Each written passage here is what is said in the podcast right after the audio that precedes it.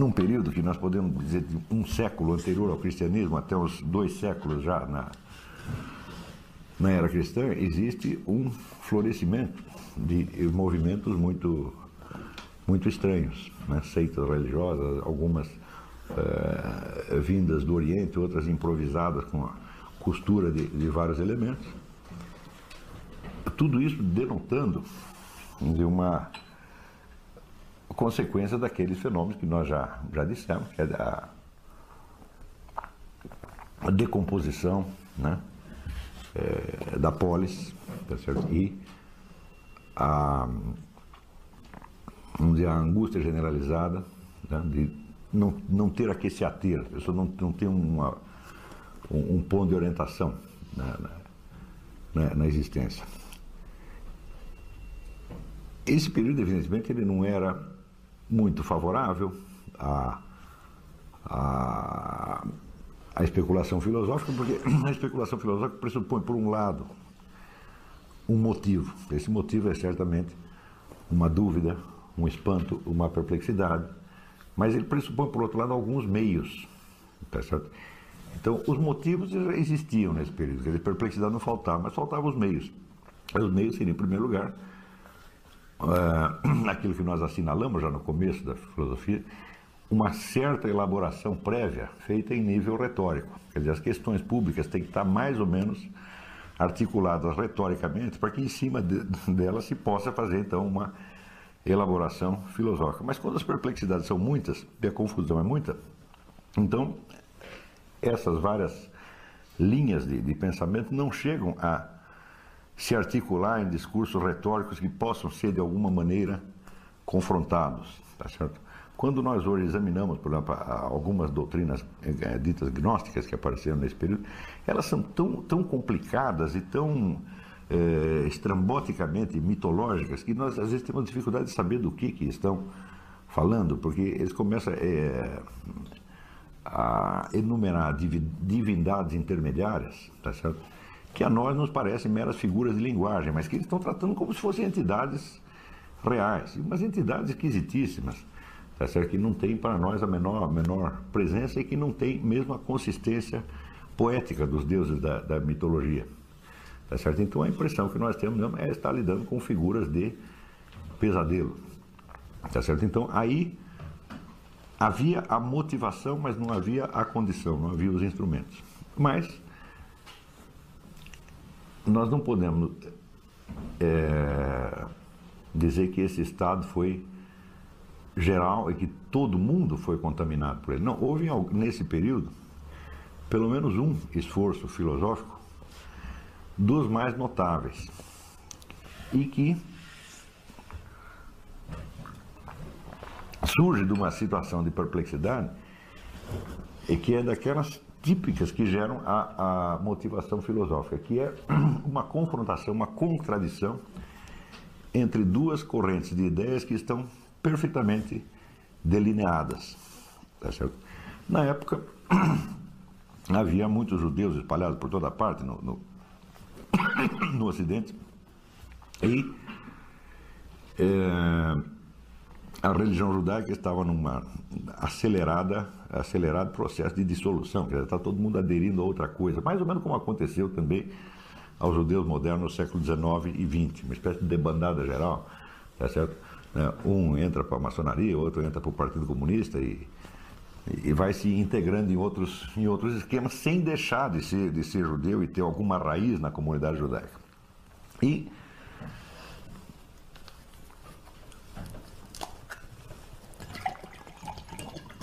Nessa altura havia, então, entre os porta-vozes, representantes da tradição judaica, uma preocupação muito grande com esta, com essa confusão. Eles temiam que as novas gerações de judeus já não conseguissem sequer compreender do que, que eh, Moisés estava falando. Mesmo porque eh, a maioria deles já não sabia falar hebraico e a educação deles inteiramente eh, latino-grega. E foi justamente um desses camaradas que, não sabendo falar hebraico, mas se considerando é, um judeu de coração, ele tenta fazer uma confrontação entre a tradição judaica e a filosofia grega. Né? Tomada, vamos dizer, a, a, tradição judaica na sua expressão bíblica, tá certo? E com, já com todos os comentários tradicionais, portanto você tem uma doutrina perfeitamente exposta e bem conhecida. E do outro lado, tomando a tradição grega na, na sua na versão que aparecia na academia platônica. Tá certo? Então, essa é uma situação de contradição e de perplexidade, mas não de, não de total confusão. Dizer, a total confusão não pode ser elaborada filosoficamente, ela tem que ter uma, primeiro, como é que uma primeira elaboração num nível, pelo menos, poético-retórico. Tá certo? Mas no, neste caso, não. É uma, uma, uma contradição, uma confusão, mas filosoficamente elaborável.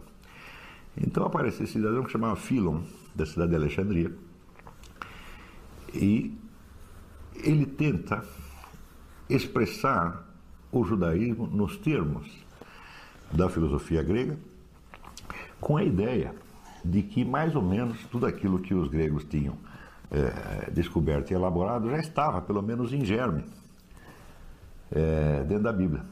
Tá? Então ele escreve um, mundo, um, livro que se chama Criação do Mundo segundo Moisés, que é um dos grandes livros filosóficos de, de, de, de todos os tempos.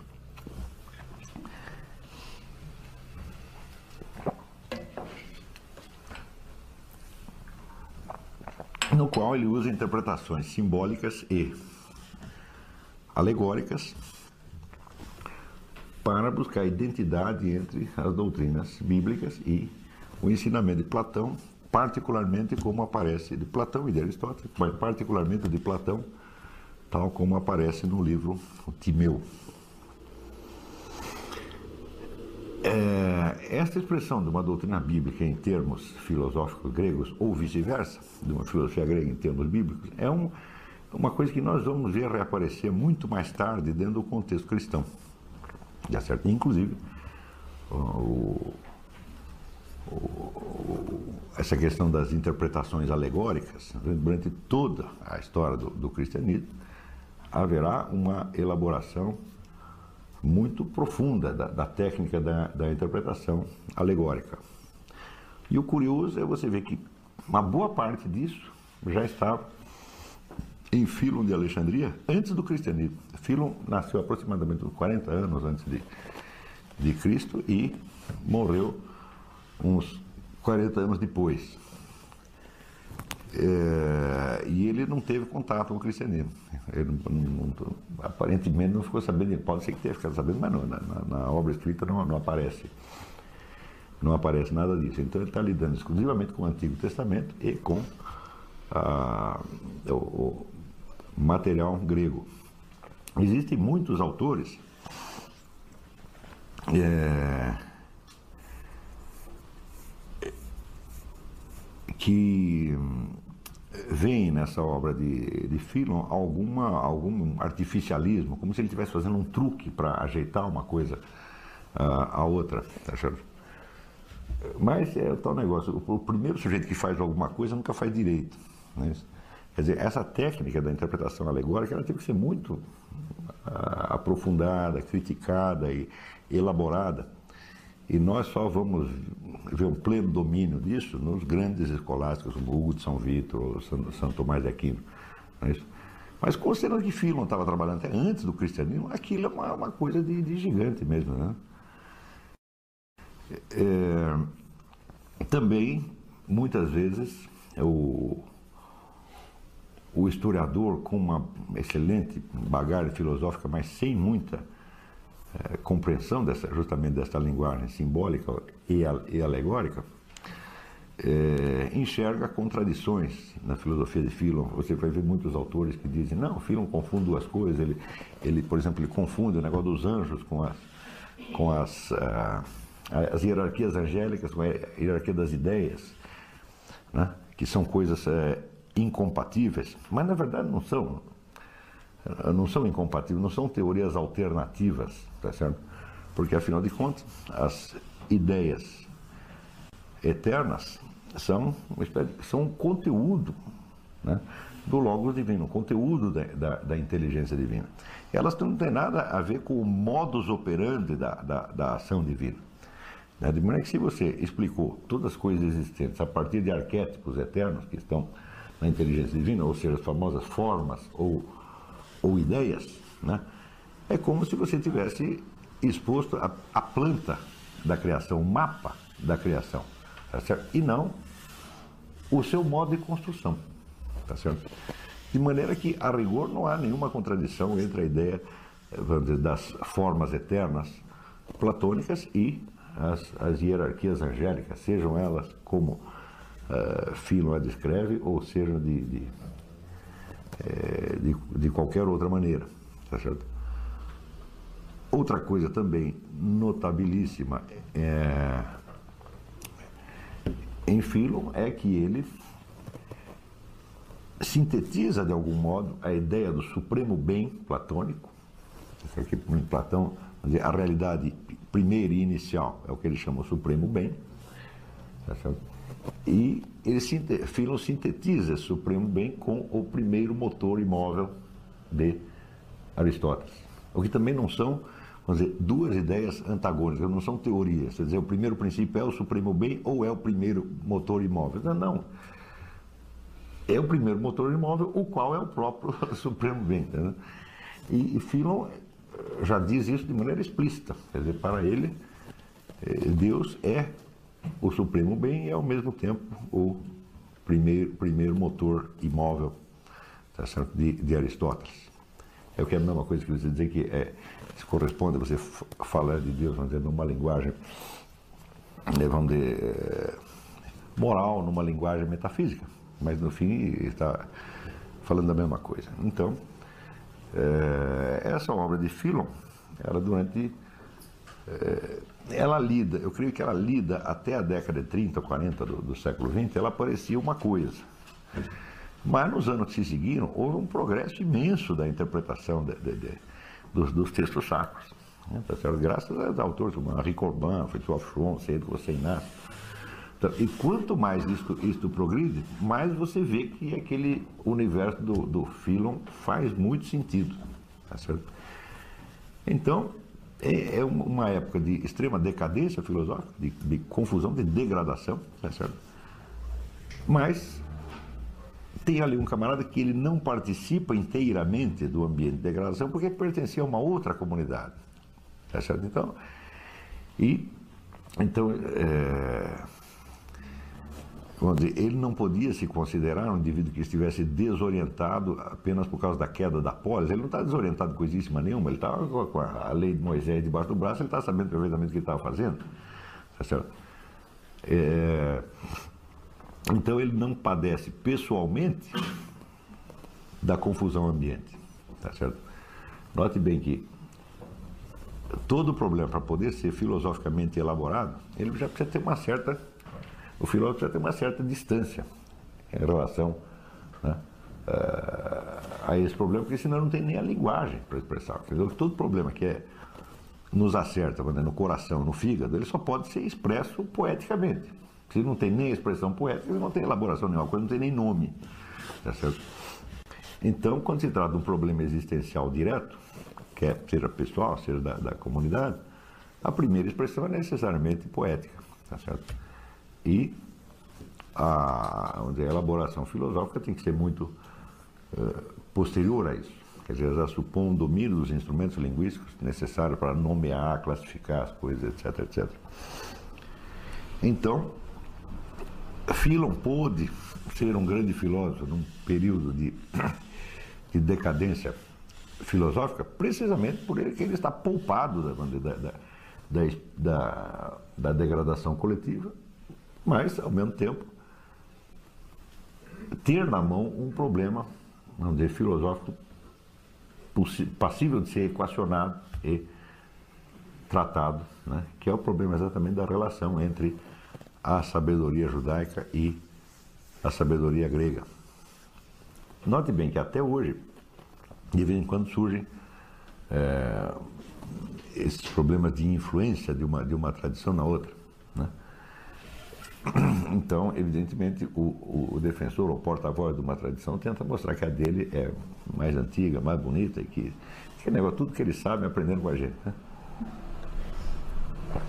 E se isso for interpretado historicamente, tá certo? Então, é evidentemente tudo que o Philon diz está errado, porque não há nenhuma prova de que é, algum sujeito discípulo de Moisés tinha ido até a Grécia e ensinado nada para os caras. Não há nada, nada, nada, nada. Historicamente isso não faz sentido. O que faz sentido é de uma prioridade, é, de certo modo, ontológica. O, vamos dizer que o conhecimento que os judeus tinham de, de Deus é um conhecimento, assim, por, é, podemos dizer que foi por uma experiência histórica. Todo o trajeto dos judeus tinha sido um constante dizer, diálogo com Deus. A história praticamente é sempre a mesma. Deus manda eles fazer alguma coisa, eles não fazem direito, daí se ferram todo, daí volta para trás, conserta, começa de novo. São cinco mil anos que o negócio está assim. Tá é, então tem uma experiência da coisa, tá certo? E por outro lado, como eles, eles, eles estavam muito interessados na sua própria história e nas suas relações com Deus, eles tinham relativamente pouco interesse pelo universo físico em torno. Ou seja, praticamente a totalidade dos assuntos que nós lidamos é, pode ser articulado numa cruz, onde você tem, por um lado, o polo superior da realidade, chame Deus, infinito ou absoluto, como você queira, o polo interior, inferior interior, que é a alma humana, que somos nós, nós mesmos, tá certo? E na horizontal você tem dois dados do mundo externo, que são um, a natureza sensível, tá certo? E o outro, o mundo da sociedade, da história, etc. É... Então, nós podemos dizer que o mundo judaico ele se articula todo em torno de dois polos, Deus e a história. Não é isso? E a história do próprio povo judeu. Né? As referências à alma individual são poucas e as referências à natureza física são puramente é, ocasionais. Ora, a, a, cultura grega é exatamente o contrário. Ela está interessada, sobretudo, vamos dizer, na natureza e na alma do indivíduo. Tá certo? Então, claro que está interessada também na polis, na constituição do Estado, etc, etc. Porém, não como um fenômeno que devesse ser estudado em si mesmo, e sim como uma consequência normativa a ser extraída do conhecimento da natureza e da alma humana. Conhecendo a constituição do cosmos e a constituição da alma humana, então daí nós deduzimos como deve ser a constituição do Estado. Tá certo? Mas você não verá neles, por exemplo, um interesse pela sua sociedade considerada historicamente tal como você vê entre os judeus. Que tem uma espécie de registro da, da, da continuidade da história. Não é só um registro, eles não têm um registro, eles têm um, uma reflexão histórica, dizendo, olha, hoje está acontecendo tal coisa porque 15 anos atrás Deus mandou fazer tal negócio, nós não fizemos, daí deu tudo errado, vamos tentar de outro jeito. Quer dizer, é uma contínua reciclagem da sua consciência histórica. Isso é característico do, uh, do judeu. Hoje todos nós fazemos, tentamos fazer isso, né? Exceto brasileiro. Brasileiro aconteceu um negócio semana passada e eu já esqueci. Então, quando vem a consequência, não, não junta, né? O Gilberto Amado que dizia que quando viu um brasileiro capaz de juntar causa e consequência, ele tinha um orgasmo. Né? Tão, tão raro que é isso aí, né? Mas, de modo geral, o, o, as sociedades modernas têm um grande interesse em saber, vamos dizer, a conexão histórica de causa e efeito daquilo que está ali acontecendo. Né? Mas os judeus já tinham isso numa época em que ninguém tinha pensado nisso e, em compensação, não tinham praticamente é, nenhuma ciência sistematizada do cosmos, tá certo? E nem da alma individual humana. É isso? A ausência do, do, interesse pela alma humana vem do fato de que o destino de cada judeu era o destino da comunidade judaica. Se a comunidade vai bem, vai bem. Se vai mal, vai mal. Então o problema não era a salvação da alma, era o problema a salvação de Israel. Mais tarde, a igreja verá nisto também uma, uma analogia da alma. Não é isso? O, o, e tudo aquilo que você vê Deus falando a propósito de Israel na, no Antigo Testamento pode ser interpretado analogicamente como referido à alma do indivíduo num outro plano. Quer dizer, cada um de nós também é esse povo judeu que, né, que é premiado com o dom da profecia. O dom da profecia é inerente ao ser humano, nenhum bicho faz profecia.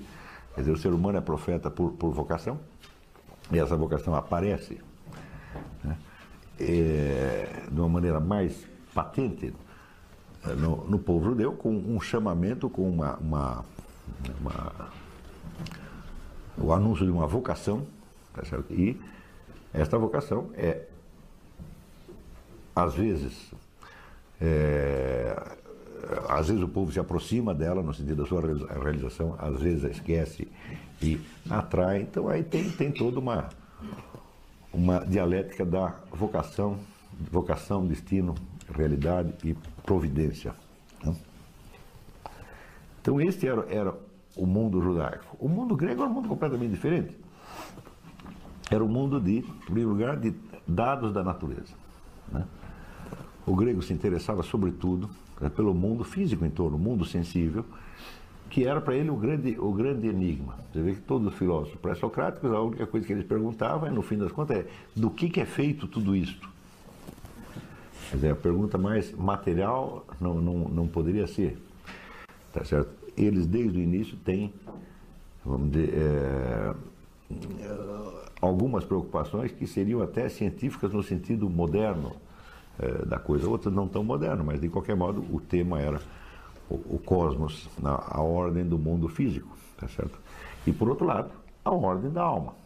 Quer dizer, como é que eu vou modelar como, como, como se organiza, está organizado o cosmos e como que eu organizo a minha alma para estar mais ou menos encaixado dentro do cosmos. É claro que as respostas que se dão a essa pergunta variava enormemente, certo? desde aquela ideia da sese platônica até uh, no outro extremo né, a degradação que nós vemos com, com uh, os filósofos cínicos. Né?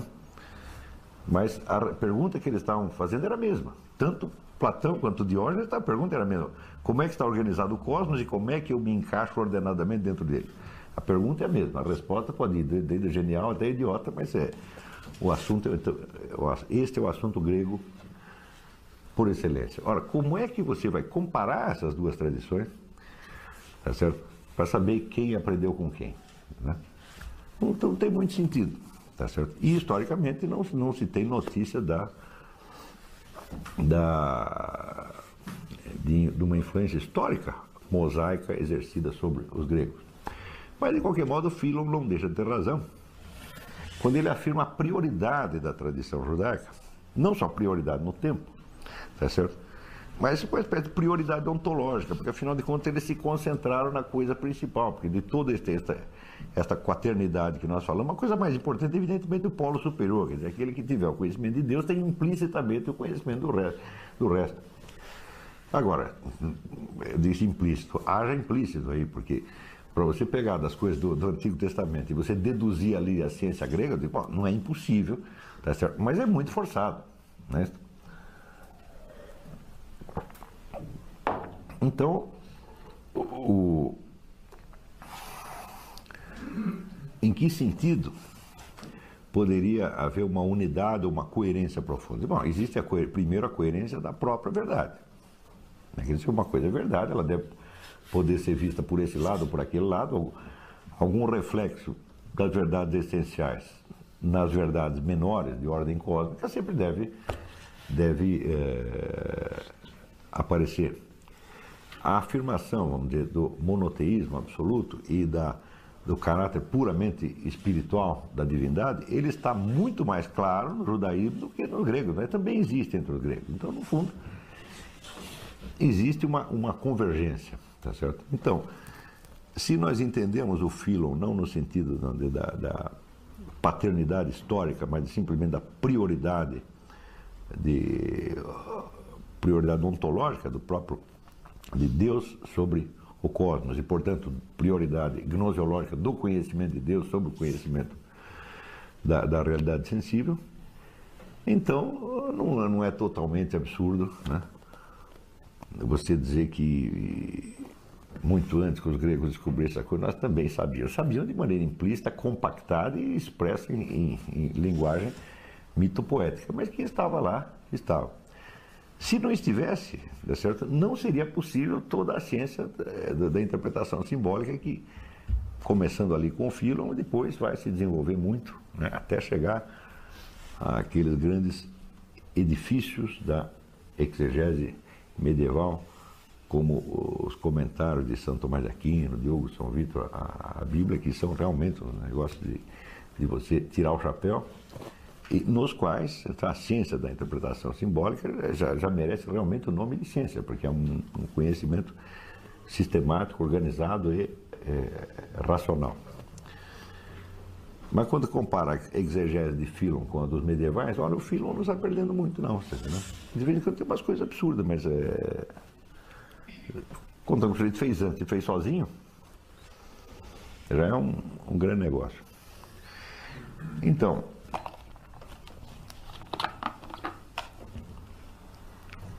uma das condições básicas, se, se vocês entenderam o direito, a noção do, do projeto socrático, né?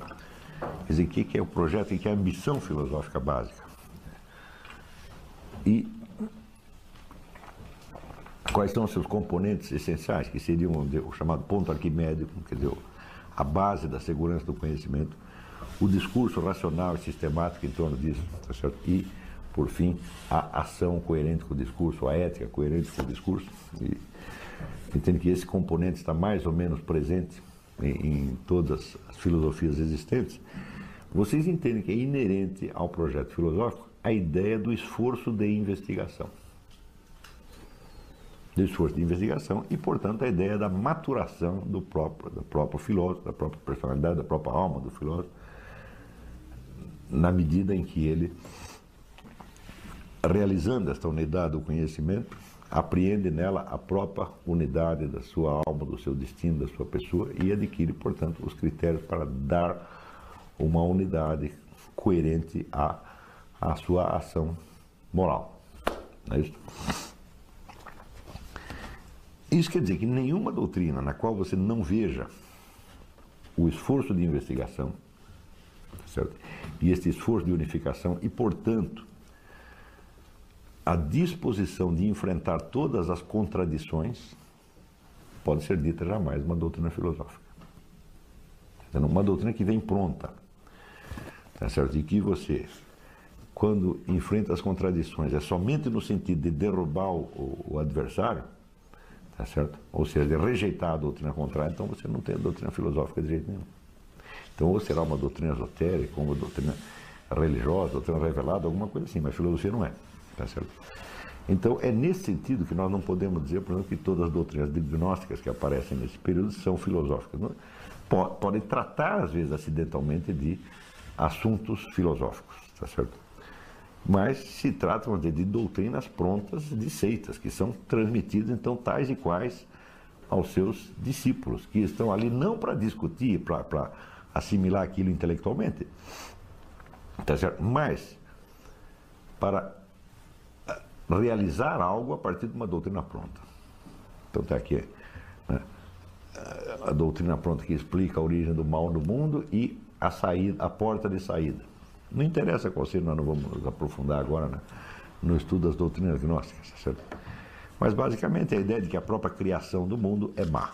Quer dizer, o mundo foi criado por um engano, tá certo? Não foi propriamente o Deus espiritual que criou, foi um outro que por sacanagem fez o mundo e nos aprisionou aqui né, nesse, neste, neste túmulo. Então nós temos que achar uma, uma saída né, aqui. Existem muitas doutrinas gnósticas diferentes e técnicas gnósticas diferentes. Mas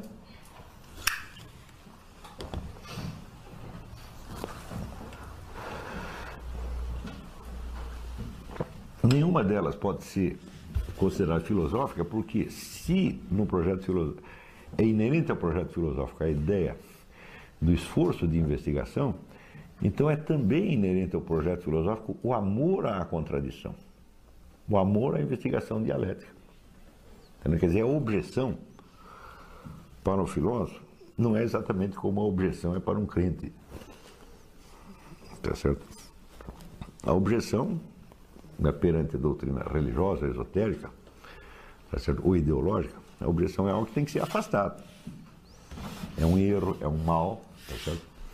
Mas para o filósofo a objeção pode ser preciosa, porque é exatamente através, lidando com a objeção, que ele vai descobrir algo que ele ainda não sabe. Quer dizer, não é que ele tem uma doutrina pronta que ele tem que refutar, refutar quem se opõe. Não, ele às vezes não tem a doutrina totalmente pronta, ele está tentando encontrar. Né? Se você vê que Sócrates, se você investigar tudo, tudo que sobrou para nós da, da, da, da, vida de Sócrates, Sócrates não tem propriamente uma doutrina. Mas ele tem, por assim dizer, ele tem um método, ele tem um método de investigação e um método de viver. É isso? Mas perguntar, olha, o que, você acha realmente disso? Sócrates acaba nunca dizendo, ele diz, olha, eu não acho nada, eu estou aqui tentando ver se desculpa algum negócio. É isso?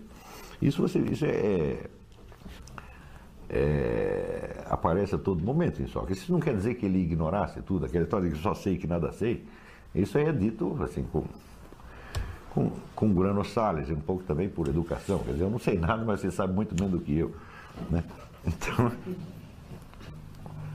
o,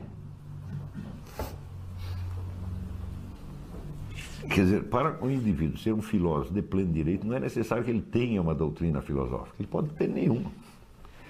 Basta que ele esteja trabalhando na direção, caracteristicamente filosófica, que é da busca da unidade do conhecimento e, portanto, da integração da sua própria alma dentro disso, ele é um filósofo, mesmo que não chegue a conclusão alguma, tá certo?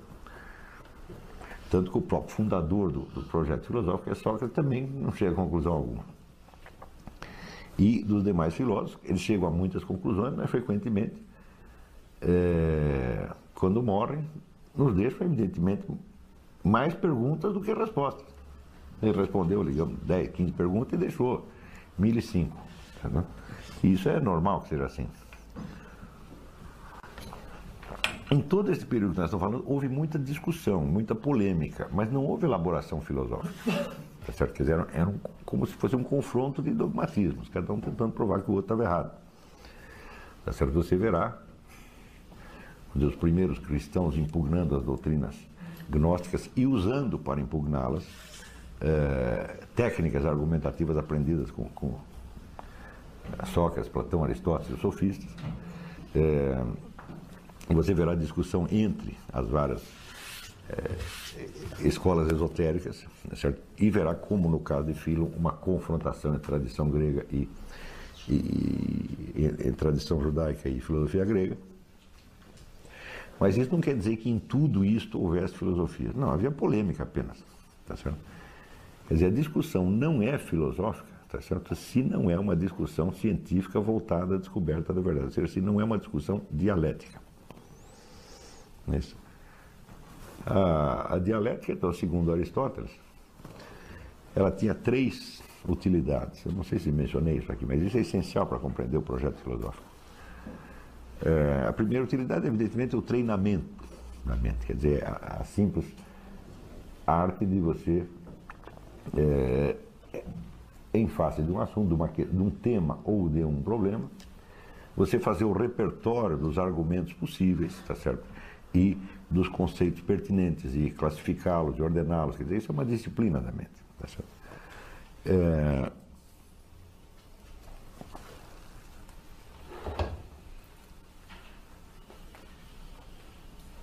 A segunda,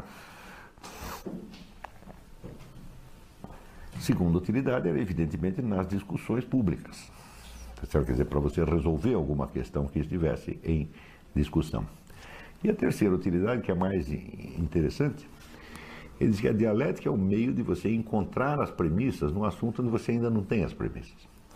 Porque em toda discussão, vamos dizer, a arbitragem e a solução final é dada né, em função de premissas que já estão aceitas. Agora, se você não tem as premissas, como é que você vai resolver? Então, a discussão ela tem que seguir, de certo modo, ao contrário. Em vez dela ir para dentro para tirar as conclusões, ela tem que ir para trás para buscar as premissas que estão né, ocultas ou não declaradas, ou que estão inconscientes. E a, a dialética, justamente, a confrontação das doutrinas opostas e contraditórias, é o que permite você escavar e encontrar os princípios. Isso quer dizer, no fundo, no fundo, que a dialética é a disciplina científica fundamental, é o método científico propriamente dito. Embora Aristóteles distinga o que é uma discussão dialética de uma discussão científica. A discussão científica, para ele, é a que já está estruturada de maneira perfeitamente lógica. E só tem um problema: como é que você chega lá? Através da dialética. Tá então, onde não existir a elaboração dialética, não há filosofia. Por mais que pareça haver. Agora, muitas vezes, parece não haver mais há. Muitas vezes o indivíduo parece estar afirmando coisas de maneira puramente dogmática, mas ele está fazendo isso apenas por uma questão de abreviatura. Isso acontece frequentemente em Nietzsche. Né? Nietzsche, você sabe, Nietzsche sofria de sífilis, teve sífilis, sífilis terciário, e tinha dores de cabeça horríveis, vivia doente, então ele tinha poucos, poucos momentos de, de, de paz e de lucidez por dia para trabalhar. Então aprendeu a escrever compactadamente em, em aforismos. Então muitas vezes tem aforismos que parecem puramente dogmáticos, puramente afirmativos ou puramente negativos, mas nos quais está subentendido uma elaboração dialética, tá certo? Em outros casos, parece haver muita dialética porque tem muita discussão, mas não tem dialética nenhuma porque tem apenas, vamos dizer, a refutação de uma oposição. Tá certo? Então, quando surge o cristianismo, surgem naturalmente os defensores do cristianismo, como é, Santirineu, tá certo? Tertuliano, Orígenes, Clemente de Alexandria. Tá? E nesses, nuns, você vê realmente algo de filosofia, em outros não. Tá certo? Então, cria-se uma, uma situação no qual o filósofo não sabe, o historiador da filosofia não sabe propriamente se esses indivíduos pertencem à sua disciplina ou se não, não pertencem. Mas com um pouquinho de paciência, você verá que a história da filosofia tem que mencionar todos estes, mas sem incorporá-los na própria disciplina. Ela vai ter que discutir justamente para, às vezes, poder tirá-los e dizer, não, isso aqui está realmente fora da filosofia, embora tenha exercido influência sobre, sobre filósofos. Exercido influência como? Esses camaradas defenderam certas ideias, defenderam não filosoficamente, de maneira puramente retórico-dogmática, tá certo? Mas isso depois deu assunto para algum filósofo. Então, aquilo que um sujeito trata num plano retórico-dogmático pode ser tratado por outro filosoficamente. Tá certo? É... Então, entre os primeiros apologistas, predomina, quer dizer, antes mesmo de falar do próprio cristianismo, eu falo dos apologistas do cristianismo, que é um assunto mais externo.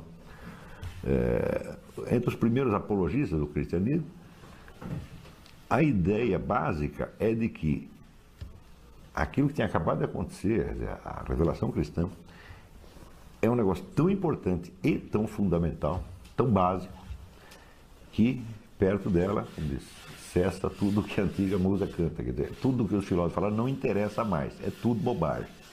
Nós viemos aqui com um negócio que é, vamos dizer, a, a, a solução de, de, todos esses problemas. Esta é a primeira impressão que os, os, uh, os apologistas, São Justino, São Irineu, passam. Tá entendendo? É, a rejeição da filosofia chega até em é, Tertuliano, vamos dizer, a extremos de, de, de, de, desprezo, de rancor, de ódio contra os filósofos. Tertuliano é um dos grandes escritores da humanidade. Quem nunca leu, leia. Porque mesmo quando está dizendo besteira, é absolutamente maravilhoso. Pela força da, né, da, da, da, como é que se diz, da, da, eloquência, tá certo? É, e Tertuliano joga tudo fora. Aquilo não apenas não se aproveita, como aquilo é heresia, é, é um negócio pecaminoso e tem que ser esquecido. Tá certo? Ao passo que outros, como Clemente de Alexandria, é, começam a perceber que existe um elo de continuidade, quer dizer, o mesmo elo de continuidade que Filon viu entre a revelação antiga judaica tá e a filosofia grega, haveria entre a filosofia grega e a nova revelação. Que Moisés, de certo modo, antecipa é, toda a filosofia e a ciência gregas, tá certo? sob a forma compactada e simbólica né, da, da, da, linguagem do Pentateuco. O, a filosofia grega ela elabora e abre caminho tá certo? para que a revelação cristã se tornasse inteligível, se tornasse até possível. Tá certo? Então, Clemente diz que a filosofia é o pedagogo que leva até o Cristo. Ora, isso é, é, é uma observação muitíssimo interessante, porque se vocês lembrarem do que eu disse da transição da tragédia grega para Sócrates, lembra disso? O que, que era a tragédia? Era a confrontação entre a lei divina, tá certo?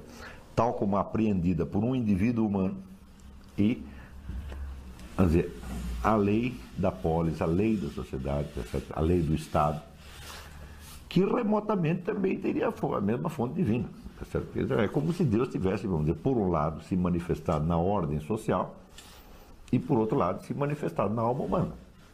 Algum reflexo dele tem aqui e ali. Mas esses reflexos, não, como são apenas reflexos e não a própria verdade divina considerar em si mesmo, eles têm contradição uns com os outros. Não é isso? E é justamente esta contradição que aparece na tragédia grega. Tá certo?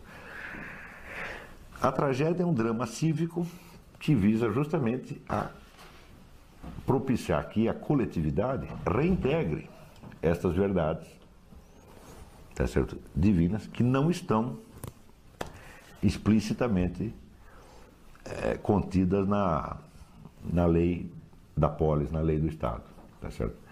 Então, o teatro funciona durante algum tempo como um mecanismo de equilíbrio entre as exigências da coletividade e as exigências mais profundas do indivíduo consciente. E aí chega um ponto que o teatro não funciona mais. Quer dizer, o teatro não exerce mais aquela ação persuasiva tá certo? e calmante que eleva a, a, população a uma antevisão de uma sabedoria superior ao próprio discurso da, da comunidade. E nesse instante o que acontece? O teatro vira realidade. A vida de Sócrates é exatamente isso. Sócrates é condenado à morte, exatamente porque o que ele tinha aprendido da lei divina já era, como é que se diz, incompatível, já era inaceitável pela, pela comunidade. Então a comunidade o sacrifica. Tá certo? Só que ao longo de toda a vida de Sócrates, ele nunca se preocupou com isso. Como é que ia morrer ou deixar de morrer, como é que o negócio ia terminar. Ele estava simplesmente né, ensinando àqueles indivíduos algumas condições intelectuais para a investigação da verdade. Só isso era tudo que ele estava fazendo. Mas com o cristianismo acontece uma coisa diferente. O mesmo drama né, é vivido, tá certo? só que num plano imensamente mais claro, mais explícito e mais luminoso. Primeiro, porque ele é anunciado de antemão. Hum? É anunciado na própria tradição hebraica. Tá certo? Tem um monte de menções. Né? Não só tem um monte de menções ao, ao Messias, tá e atualmente, você sabe que é, descobriu-se que o nome de Jesus já está dado na, na, no Antigo Testamento. Foi descoberta agora desse, desse ano, né? Os cabalistas lá fizeram cálculos e opa, já está falando explicitamente o nome de Jesus. Né? E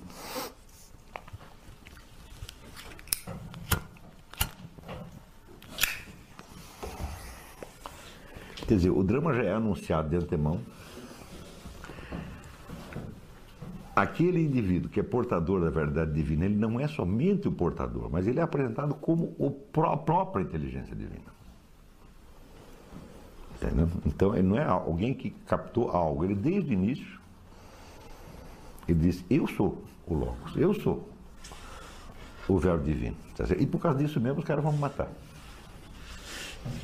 Não? Então, quer dizer, aí já não é mais só dizer, o teatro que virou realidade. A verdade que era antecipada, de certo modo, no teatro grego, e que é vivida nos momentos finais de Sócrates, tá certo? aparece aí não só como um acontecimento, mas como o acontecimento central. De tal modo que toda a explicação da vida humana estará contida nisto aqui. É como se a vida, paixão e morte do nosso Senhor Jesus Cristo explicasse retroativamente o que se passou com Sócrates e o que se passou no teatro grego. De modo que quem assistisse a, a, a peça no teatro grego, ou, ou quem visse o que se passou com Sócrates, podia certamente considerar esses acontecimentos muito importantes, mas dificilmente teria a ideia de explicar todo o universo a partir deles. É isso? E pior, a história não apenas se desenrola desta maneira anunciada, com muita antecipação, o próprio personagem, o próprio Cristo, com bastante antecedência, explica o que vai acontecer, como a coisa acontece e depois o homem ressuscita para confirmar aquilo. Ressuscita aparece perante um monte de gente e fala com um monte de pessoas. Mas olha, se ficou alguma dúvida, se ainda vocês não entenderam aquele porque no teatro grego você podia sair, você viu a história, né? você pode entender, pode ter aquele impacto, né? mas não, não quer dizer que você tenha compreendido. Aristóteles dizia que o teatro, a arte narrativa, a arte dramática, nada ensina, mas deixa em você um profundo impacto. Este impacto é a atuação do discurso poético. Ele ainda não é uma intelecção. Ele é uma matriz de muitas intelecções possíveis. Você pode passar o resto da vida pensando sobre aquilo, tá certo? Mas, inicialmente, você não entendeu nada. Você simplesmente percebeu. Né? Quer dizer, o, o teatro vai impactar você como um fato, uma coisa que aconteceu. Aquele que assistiu à morte de Sócrates também ficou impressionado, mas não quer dizer que tenha compreendido. Ele sempre pode achar que aquilo foi coincidência. Ah, foi um azar desgraçado, pô, então se Sócrates tivesse fugido, né? Sempre tem um se. Podia ser de outro jeito. Não é isso? Então, sei lá, Antígona podia desistir daquele negócio, tá entendendo? Ou sei lá, podiam ter. A pessoa podia ter sido convencida a agir de outra maneira. E no caso de Sócrates, Sócrates poderia ter dado no pé, poderia ter dado uma, dado uma propina para os caras, poderia ter sido diferente. Mas no caso de Jesus Cristo, não, já veio anunciado de antemão, olha, vai ser assim, assim, assim, assim, por causa disso, disso, disso, disso, disso, disso. E depois ele ressuscita para dizer, olha, se não entendeu o que passou, eu estou aqui para dar mais uma explicaçãozinha. Entendeu?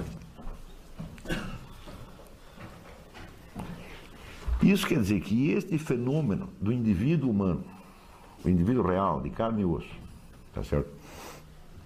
Que é o portador da verdade divina, tá certo? E que por causa disso entra em choque com uma outra verdade externa que também deriva da verdade divina, né?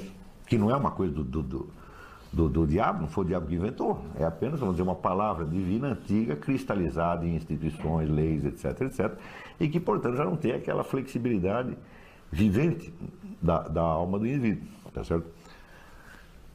No caso do Cristo, já não é nem o indivíduo que tem a flexibilidade vivente, mas ele mesmo diz: Eu sou a vida.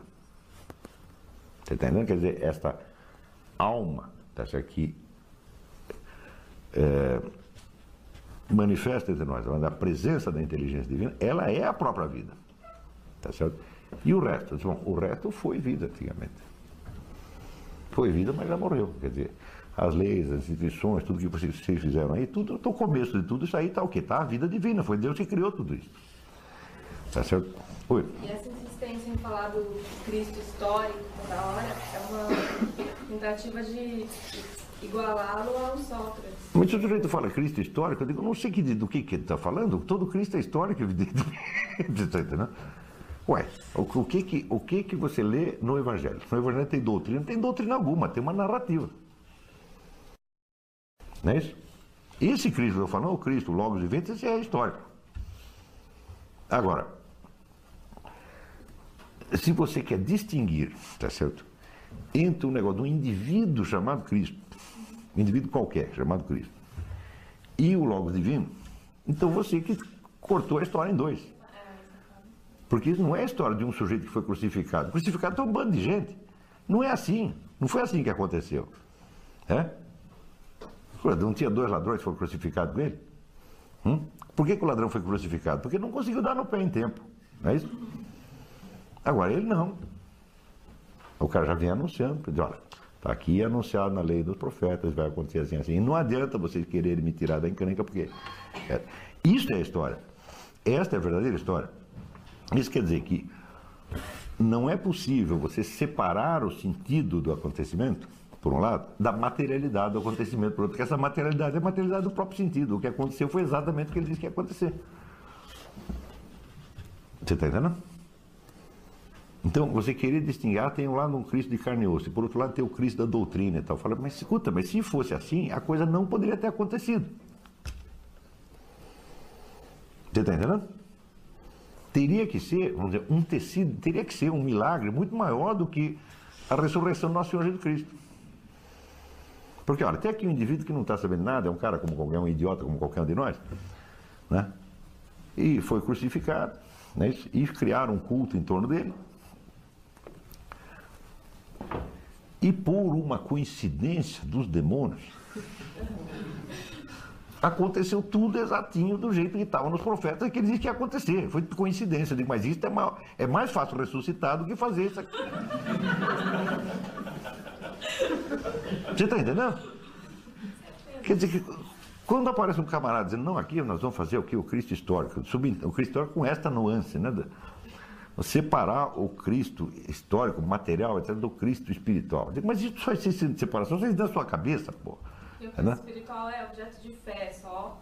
É, ah, é, também, ah, não, ainda tem essa, quer dizer, né, depois veio um... Quer dizer, tudo aquilo que os profetas diziam já era tudo objeto de fé. Eles tudo um sujeito acreditou nisso, depois outro acreditou, depois outro acreditou, e depois por uma baita coincidência aconteceu tudo assim. Você está entendendo? E aconteceu pior, para o próprio sujeito que disse que ia acontecer. Quer dizer, é claro que é uma coisa de idiota, uma coisa de criança. Você está entendendo? Nós temos que entender, que a vida, paixão, morte, a ressurreição do nosso Senhor Jesus Cristo é um fato, aconteceu, porra. Você não precisa entender. Isso não é uma doutrina, não é um, não é um objeto de fé. É uma coisa que aconteceu. Você está entendendo? É mais difícil você negar isso do que você aceitar. Sendo que para você negar, bom, se você nega que foi assim como ele mesmo disse que era, então é porque você tem uma outra explicação. Então você tem que me dizer que a sua explicação é melhor. Agora, a sua explicação começa, tá certo? Por exigir que eu creia, tá certo? Num tecido de coincidências absolutamente impossível. Quer dizer, você está me exigindo mais fé do que Nosso Senhor Jesus Cristo. Eu acredito no Nosso Senhor Jesus Cristo porque ele só pede para acreditar no negócio que aconteceu e que está acontecendo. Você está pedindo para eu acreditar numa conjetura. Tá certo que é uma verdadeira loteria esportiva. Você está entendendo? Você pode ter certeza, sempre que entra esse negócio agnóstico, materialista, tal, o que está em jogo no fundo, no fundo é só uma coisa burrice. Burrice mesmo, entendeu? Falta de inteligência. Por que o senhor acha que essas investigações que, que, tentamos fazer a respeito de um Cristo histórico, que seria um homem comum, se concentram sempre em aspectos técnicos, por exemplo, ah, eu vou pegar o santo sudário e ver qual é a idade dele, como se fosse um, para investigar um homicídio, entendeu? E não com afirmações mais ou menos lógicas, porque isso é bastante lógico, é mais fácil. Bom, por exemplo, a questão do santo sudário, o santo sudário não tem nada a ver com a história. Não é isso? O santo sudário aparece muito depois. Não é isso? Eu estou aqui, por exemplo, São Justino não sabia que tinha Santo Sudário nenhum, Santo Irineu não sabia, Clemente não sabia, Orígenes não sabia, eles vão ser menos cristãos, por exemplo, o Santo Sudário, ó, não tem, não, não fede, não influi nem contribui. Você está entendendo? Você pode investigar num monte de coisa. O problema não é isso. Aqui tem uma história que é relatada, tá certo? Por testemunhas, tá certo? Que estiveram lá e que contam a coisa numa ordem que coincide exatamente com aquilo que esses profetas vinham dizendo desde 3 mil anos antes. Você está entendendo? Foi. Ademais, não, ainda teve que combinar com o leproso para ele curar. Você vai lá e finge que curou. Tá Ou então, você, pelo poder do pensamento positivo, quer dizer, eu vou acreditar que o pensamento positivo do leproso o curou. Eu com o pensamento positivo não, não curo um calo, não curo uma hemorroida, porra, né? Agora o leproso, que já está todo ferrado, de repente ele adquire esse poder miraculoso pelo pensamento positivo. Você está entendendo? Não tem. é, Quer dizer, é um negócio tão rebuscado e tão artificioso que denota idiotice.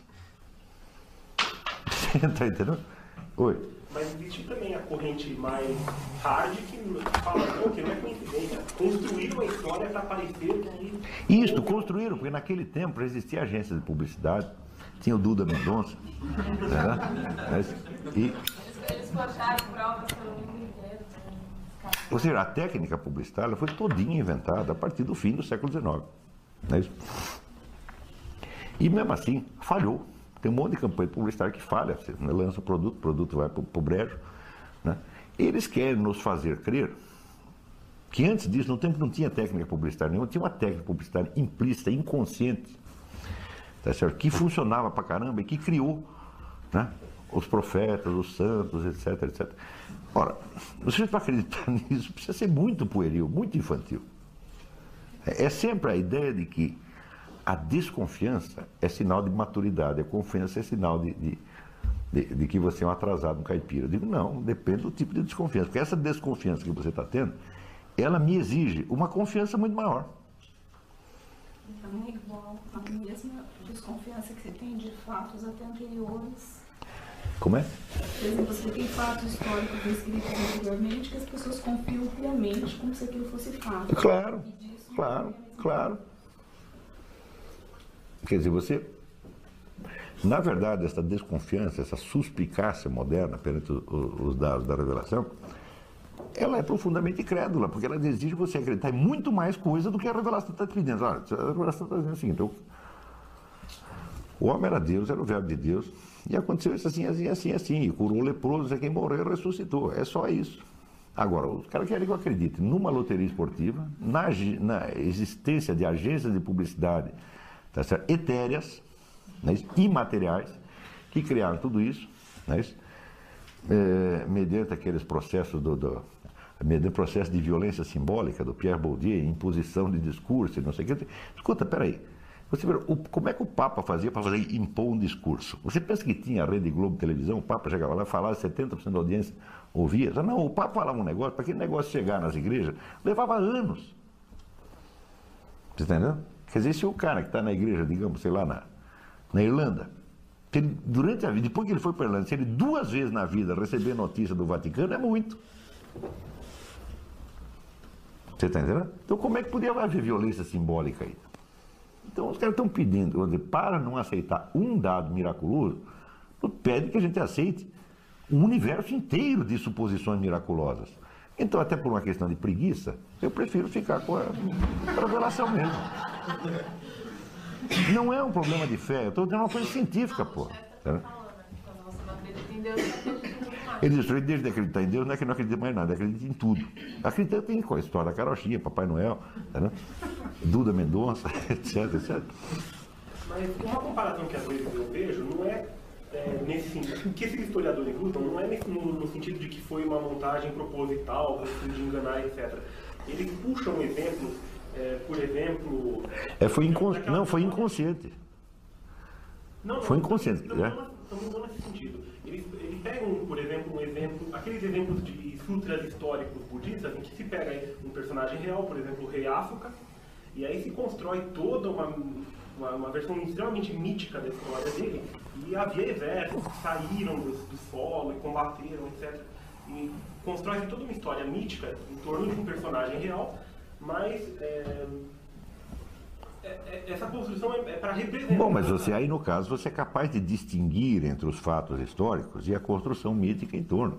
Então, justamente o que. Mas acontece que ali não, não é isso que acontece. É o próprio Cristo que está dizendo, eu sou o verbo divino, hum, eu vou morrer, eu vou ressuscitar. É ele mesmo que está dizendo na hora mesmo que a coisa acontece. Isso não foi acrescentado depois, nada foi acrescentado depois. Tudo o que se elabora, a partir de toda a elaboração doutrinal, é feita a partir desses primeiros testemunhos. E mais ainda, a quase totalidade dos testemunhos foi rejeitada por, por não estar muito consistente. Quando você ficou com quatro evangelhos, é porque dizer, esses quatro aqui tá certo, estão confirmados, estão perfeitamente concordantes e não tem maluquice. Havia dezenas de evangelhos. mas onde o camarada misturava as suas interpretações doutrinárias. Depois que esses quatro não fazem interpretação doutrinária, eles contam a coisa e pronto. Então, agora, se gente começava a elaborar em cima poeticamente, fala, não, então isso aí não serve. Quer dizer, os quatro evangelhos foram selecionados não por uma questão dizer, doutrinal, mas por uma questão de documentação. Não que os outros sejam discordantes, não, os outros também são concordantes, só que eles acrescentam mais coisa. Você está entendendo? Nesta, nesta separação dos quatro evangelhos válidos e dos outros inválidos, tá certo? Nada foi colocado lá dentro, foi atirado. Pode ser que seja verdade também, mas nós não sabemos. Está entendendo? Ah, tem o evangelho de Pedro, evangelho de Tomás, evangelho de fulano, fulano, Beltrano, tem um monte de evangelho. Quer dizer, pessoas que contaram aquele negócio a seu modo. E essas botavam coisas a mais. Esse a mais foi tirado. Agora, o que está aqui também está nesses outros. Está entendendo? Então, esses outros também são concordantes com este. Só que eles são discordantes entre si em outras coisas. Então, vamos botá-lo na geladeira. Não sabemos se são. Pode até ser válido. É, foi por um processo de crítica histórica que a igreja separou esses quatro. Aliás, a igreja, ela também pega algum elemento desses outros e fala, não, isso daqui realmente parece que aconteceu com uma claro, claro. Assunção de Maria, né? Claro, pode ter sido e pode não ter sido. Não é isso? A Assunção de Maria foi ou não foi? Bom, um diz que sim, outro diz que não, outro não fala nada. Então, não é necessário a gente decidir. Tá certo? Agora, existe esses quatro e existe o testemunho oral. Você está entendendo que foi transmitido dentro da igreja durante por muita gente que é tão importante quanto o, o, o evangelho escrito. Então, estes quatro aqui, que aparecem, digamos, 30, 40 anos depois da, da, da, dos acontecimentos, eles são concordantes, não só entre si, mas são concordantes com o que nós sabemos, nós da igreja sabemos. Nós também estamos lá, também vimos. Está entendendo? Então, esse, esse foi o motivo da, da, exclusão dos outros foi esse, porque eles tinham coisa a mais. Que não dá para você saber se é verdade ou não. Então vamos ficar com a narrativa mais simples, ainda que com, a, com o risco de você perder detalhes que podem ter sido até importantes. São importantes, mas incertos.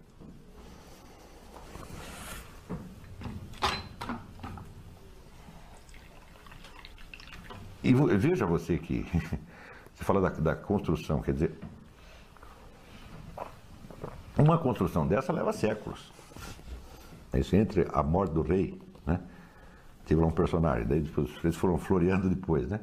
Eu digo, leva muito tempo e você precisa ter esquecido a história real para você poder florear em cima. Agora, ali não foi floreado nada. Não tem absolutamente nada a ver uma coisa com outra. Não, tem, é, são processos completamente distintos. Então, mas o sujeito, quando quer ser muito esperto, ele acaba ficando até trouxa, entendeu? Quer dizer, você vai desconfiar da coisa, bom, me dê um bom motivo para desconfiar. Por que, que você vai suspeitar? O sujeito está falando é louco, é mentiroso. Não, não é. Tá? Está é, tá ganhando algum com isso? Não, também não está. Né? Então, por que, que você vai desconfiar? Parece que dizem que é bom demais para ser verdade. É bom demais para ser verdade. Né? Agora, se eu contasse para você, dizer, olha, o negócio é o seguinte, tudo isso é mentira, foi o diabo que inventou só para sacanear com você. Aí você acredita. Por que, você acredita? Porque você tem medo. O senhor não acha que certo, a distância no tempo acaba criando uma certa desconfiança? Porque hoje em dia é muito comum a gente ver as pessoas argumentarem, ah, mas então por que mais ninguém ressuscita? Nunca ouvi falar de alguém que tenha ressuscitado, então nunca vi ninguém ressuscitar. Ué, porque não é para ressuscitar mesmo.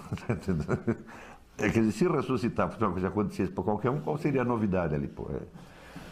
É... Então, quer dizer, e antes de ressuscitar, já tinha feito outro camarada ressuscitar. Quer dizer, se eu fiz com ele, por que eu não posso fazer comigo? É, esse negócio de Lázaro tinha centenas de pessoas lá que assistiram, pô. E não é o tipo de, de, de, Não tinha lá nenhum publicitário, não tinha nenhum jornalista do Globo, tá entendendo? Para inventar a historinha, não tinha. Então, ou seja, a história nos parece contada, vamos dizer, com razoável fidedignidade. Não é isso? É uma história que você não entende. Hum.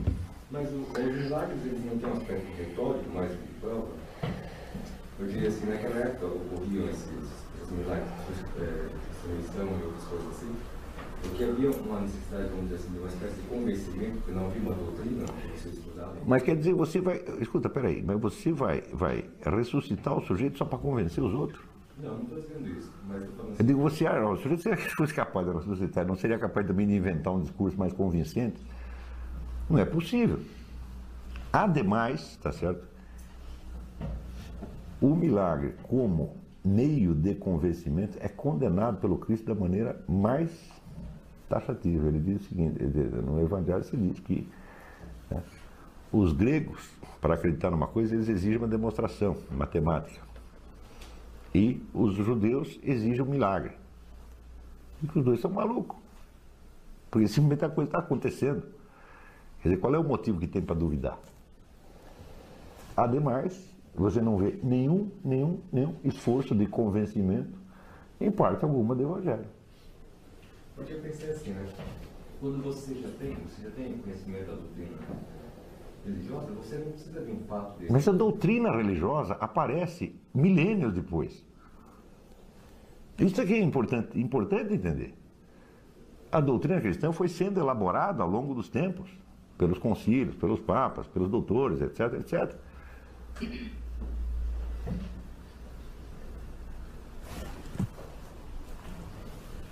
Note bem que não houve propagação de doutrina. Sabe que evangelho quer dizer? Evangelho quer dizer uma narrativa. É uma notícia, é uma notificação de algo que aconteceu. Entendeu? O que o Cristo mandou os caras fazer? Olha, você vai e conta para os outros o que aconteceu. Não se trata de pregação doutrinal. As, as A pregação doutrinal ela começa aos poucos, tá certo? com os apologistas, né? já quase um século depois, começa. dizer, você, pode, ver todo o esforço retórico que foi feito em seguida. A gente conhece toda a história dele. Você pode recompor passo a passo. A história da a apologética cristã, o que que é? A retórica, a defesa retórica. da- é, é, de uma doutrina já mais ou menos assentada. Tá certo? E nós conhecemos a história disso, passo a passo. Eu digo que tudo isso não tem nada a ver com o Evangelho, isso é muito posterior ao Evangelho. É também a confusão, porque as pessoas veem hoje, né? Como é que é o fenômeno religioso? Bom, você liga a televisão, está lá o pastor R.R. Soares, né? Ou o pastor fulano de tal, né? Billy Graham, qualquer o Jimmy Swagger, qualquer outro lá, expondo uma doutrina e usando meios retóricos. Não é isso? Então, por que você vê isso na televisão hoje? Você acha que tudo começou assim.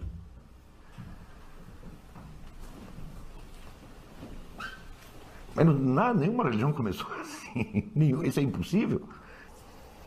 Mas é o tal negócio. Santo Tomás de Aquino dizer que nós falamos com palavras, falamos e escrevemos com palavras. Deus fala e escreve com coisas, com fatos, com coisas, com atos, está entendendo?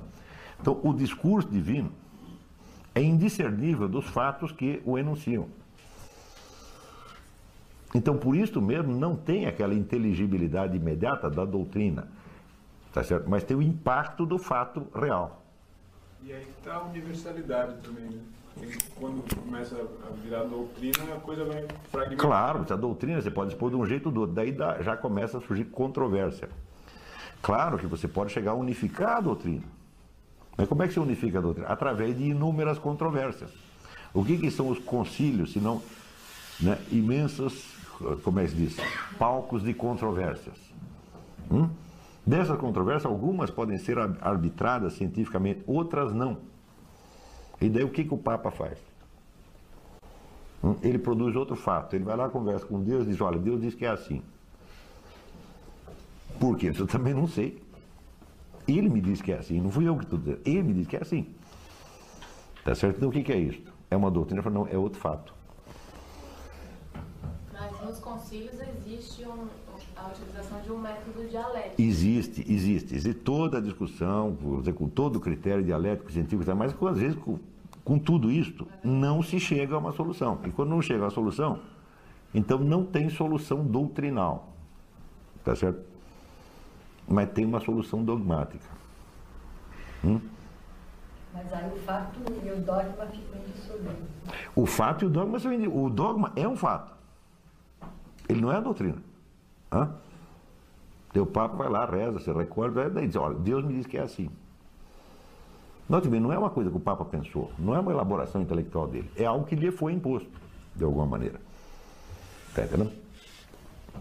Então, você pode passar o resto da sua vida tentando justificar por que é assim. Eu digo, aí você está transformando em doutrina. Tá? Uma doutrina tem que poder ser defendida dialeticamente. Hum? Como é que você vai defender dialeticamente a ressurreição do nosso Senhor Jesus Cristo? Você não pode, está entendendo? Porque é um simples, é um dado, é um fato, não tem como, ele não é uma ideia, ele não é uma opinião que você pode, não é uma teoria que você pode defender.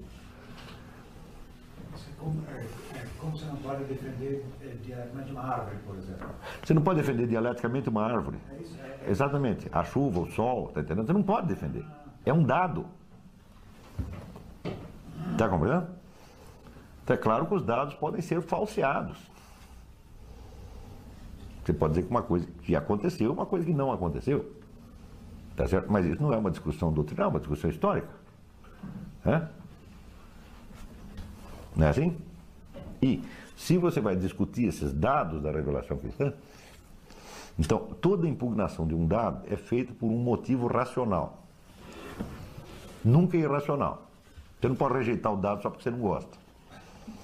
Se a rejeição daquele dado implica a adesão a hipóteses mirabolantes, então a, a- a re- a rejeição do dado não tem razão de ser.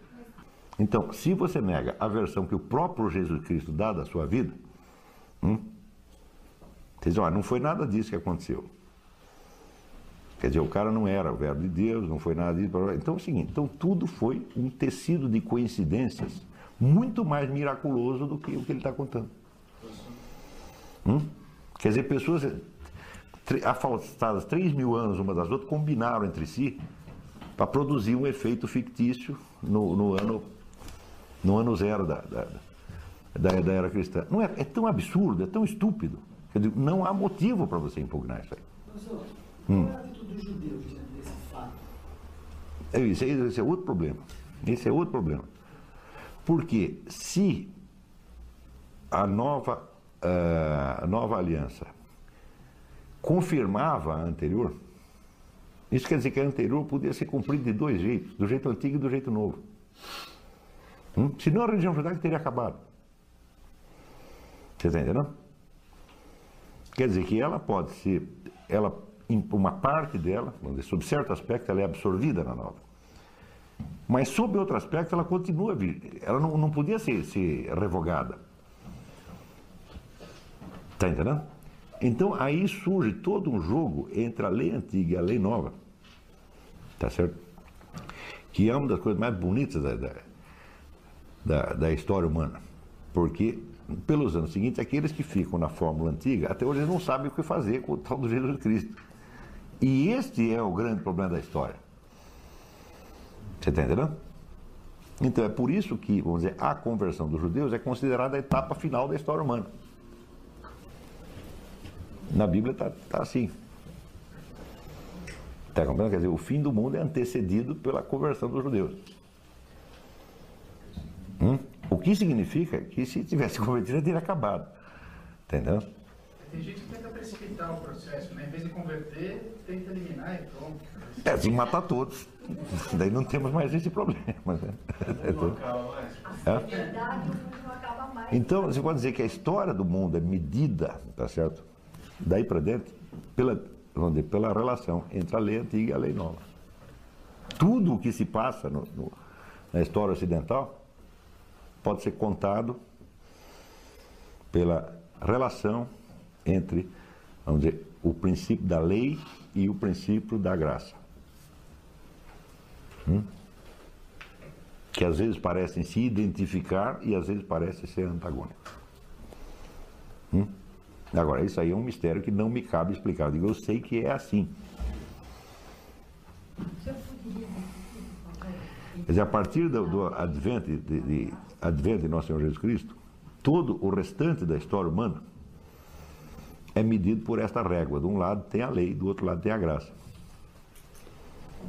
Está entendendo? Que no fundo são idênticas, mas só no fundo. Na superfície da história, às vezes aparecem como antagônicas. Está compreendendo? Por exemplo, uma coisa é, interessantíssima. Muitas das, das escolas gnósticas é, apareceram com a ideia de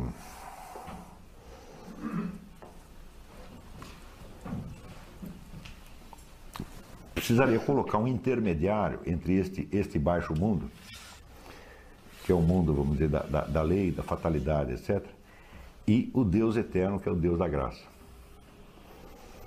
Então, para isso é que os gnósticos inventaram outro Deus que fica no meio. Tá entendendo? Então, por quê? Porque eles estavam vendo uma contradição entre a lei e a graça. Então, já, então tem um Deus bom e um Deus ruim. Tá, tá, entendendo?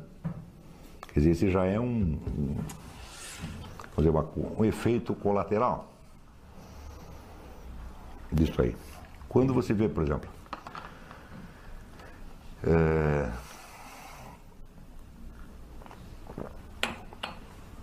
quando um povo opta pelo socialismo, o que, que ele está fazendo? Está dizendo aqui, nós vamos fazer um negócio que vai estabelecer a total unanimidade hum, com, junto com a total espontaneidade e liberdade. Não é isso que eles estão prometendo? Uma sociedade perfeita. O que, que é isso? isso é nós vamos dar um jeito entre a lei e a graça. Nós ainda estamos vivendo esse problema. Quando cabe a nós saber que a solução deste enigma só Deus tem. Nós não temos. Nós sabemos que em algum ponto e de algum modo a lei e a graça se articulam. Tá certo? Como? Eu não sei. Bom, aí isso é questão de fé? Não, isso não é uma questão de fé, isso é questão de lógica. Eu dizer que, olha, eles devem se articular porque vem da mesma fonte. Não é isso? E como dizia São Tomás de Aquino, Deus não pode revogar a lógica de Aristóteles. Deus é onipotente, mas isso aí não pode fazer. Tá certo? É... E por outro lado, eu vejo que na prática tem, tem conflito. Mas também o conflito não é constante. Então, por um lado, você vê, pelo lado lógico, você vê a unidade, a lei da graça. E no mundo empírico, hora você vê a unidade, hora você vê a contradição. A unidade está predominando, mas não totalmente.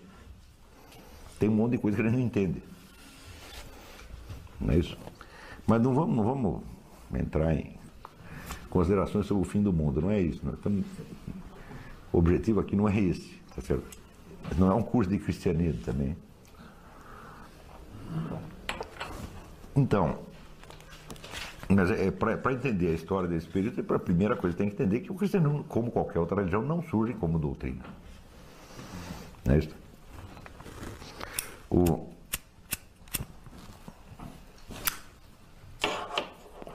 E o negócio da fé, quer dizer, o pessoal faz tanto barulho em torno da fé, né? Que. Uma vez já dei uma aula aqui no seminário de filosofia sobre isso. Então, olha, o sujeito chega com um livro e diz, olha, aqui você vai acreditar nisso, porque isso é a palavra de Deus. Hum? Então, quer dizer, você vai acreditar pela confiabilidade da fonte. Isso? Sendo a palavra de Deus, Deus não vai te sacanear, não vai mentir, então você vai, tu tem que acreditar. Agora, por que, que eu hei de acreditar que isso é a palavra de Deus? Hum? É também pela confiabilidade da fonte? Não pode ser. Está entendendo?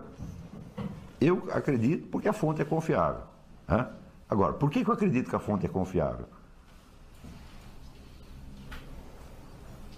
Então você entende que a palavra fé tem dois sentidos. Hum? Você deve acreditar no que, no que Deus te disse, porque foi Deus que disse. Agora, como é que você sabe que foi Deus que disse? Hum? Isso aí não pode ser por fé, pô. Tem que ser por outra coisa. Está entendendo? Então Deus tem que te dar razões suficientes para que você aceite que foi Ele que disse aquilo. Está entendendo? E para que daí você acredite no restante do que Ele disse também.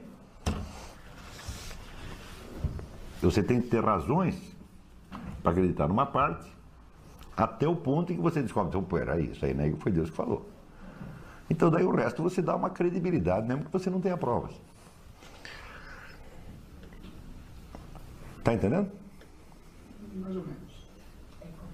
Já, o limite é meio Bom. tênue demais, assim, de onde acaba a minha confiabilidade, porque eu tenho fatos suficientes para consubstanciar essa. E é Quando eu, era, quando eu era moleque, eu, eu viajava frequentemente com meu pai. E às vezes deixava sentado no trem e ia no bar. Tomar café, fumar cigarro. Né? E das vezes que me mandava um recado. Olha, seu pai falou para você ficar quietinho e esperar que ele vai voltar. Hum? Bom, muito bem, eu acredito no meu pai. Mas como é que eu vou saber que foi meu pai mesmo que mandou o recado? Hum? São duas coisas completamente diferentes. Deu para entender? Então, uma é a confiabilidade da fonte. Hum? Outra coisa são as razões de você acreditar que a fonte é exatamente esta que alega ser. São duas coisas completamente diferentes. Está entendendo? Então, a confiabilidade da fonte quer dizer, por exemplo, se Moisés diz para os indivíduos, olha, nós vamos aqui conseguir escapar daqui, mas tem, tem um jeito. Quem foi que te ensinou? Foi Deus. Vamos acreditar, porque foi Deus. Mas como é que eu vou saber que foi Deus?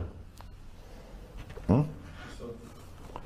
Isso quer dizer que para que você acredite no restante, para que você acredite na promessa, hum, é necessário que acredite na promessa por fé, é necessário que você acredite na narrativa por outros motivos, porra. Você está entendendo? Deu para entender? Não, é questão de fé. Não pode ser questão de fé. Tem que ser um fato brutal. Você tem que ter reconstruído até o raciocínio de por que aquilo lá seria. Ou vai ser uma argumentação racional, no caso de você não ter a experiência direta, ou vai ter que ser um fato, que não tenha jeito de você negar. Está entendendo?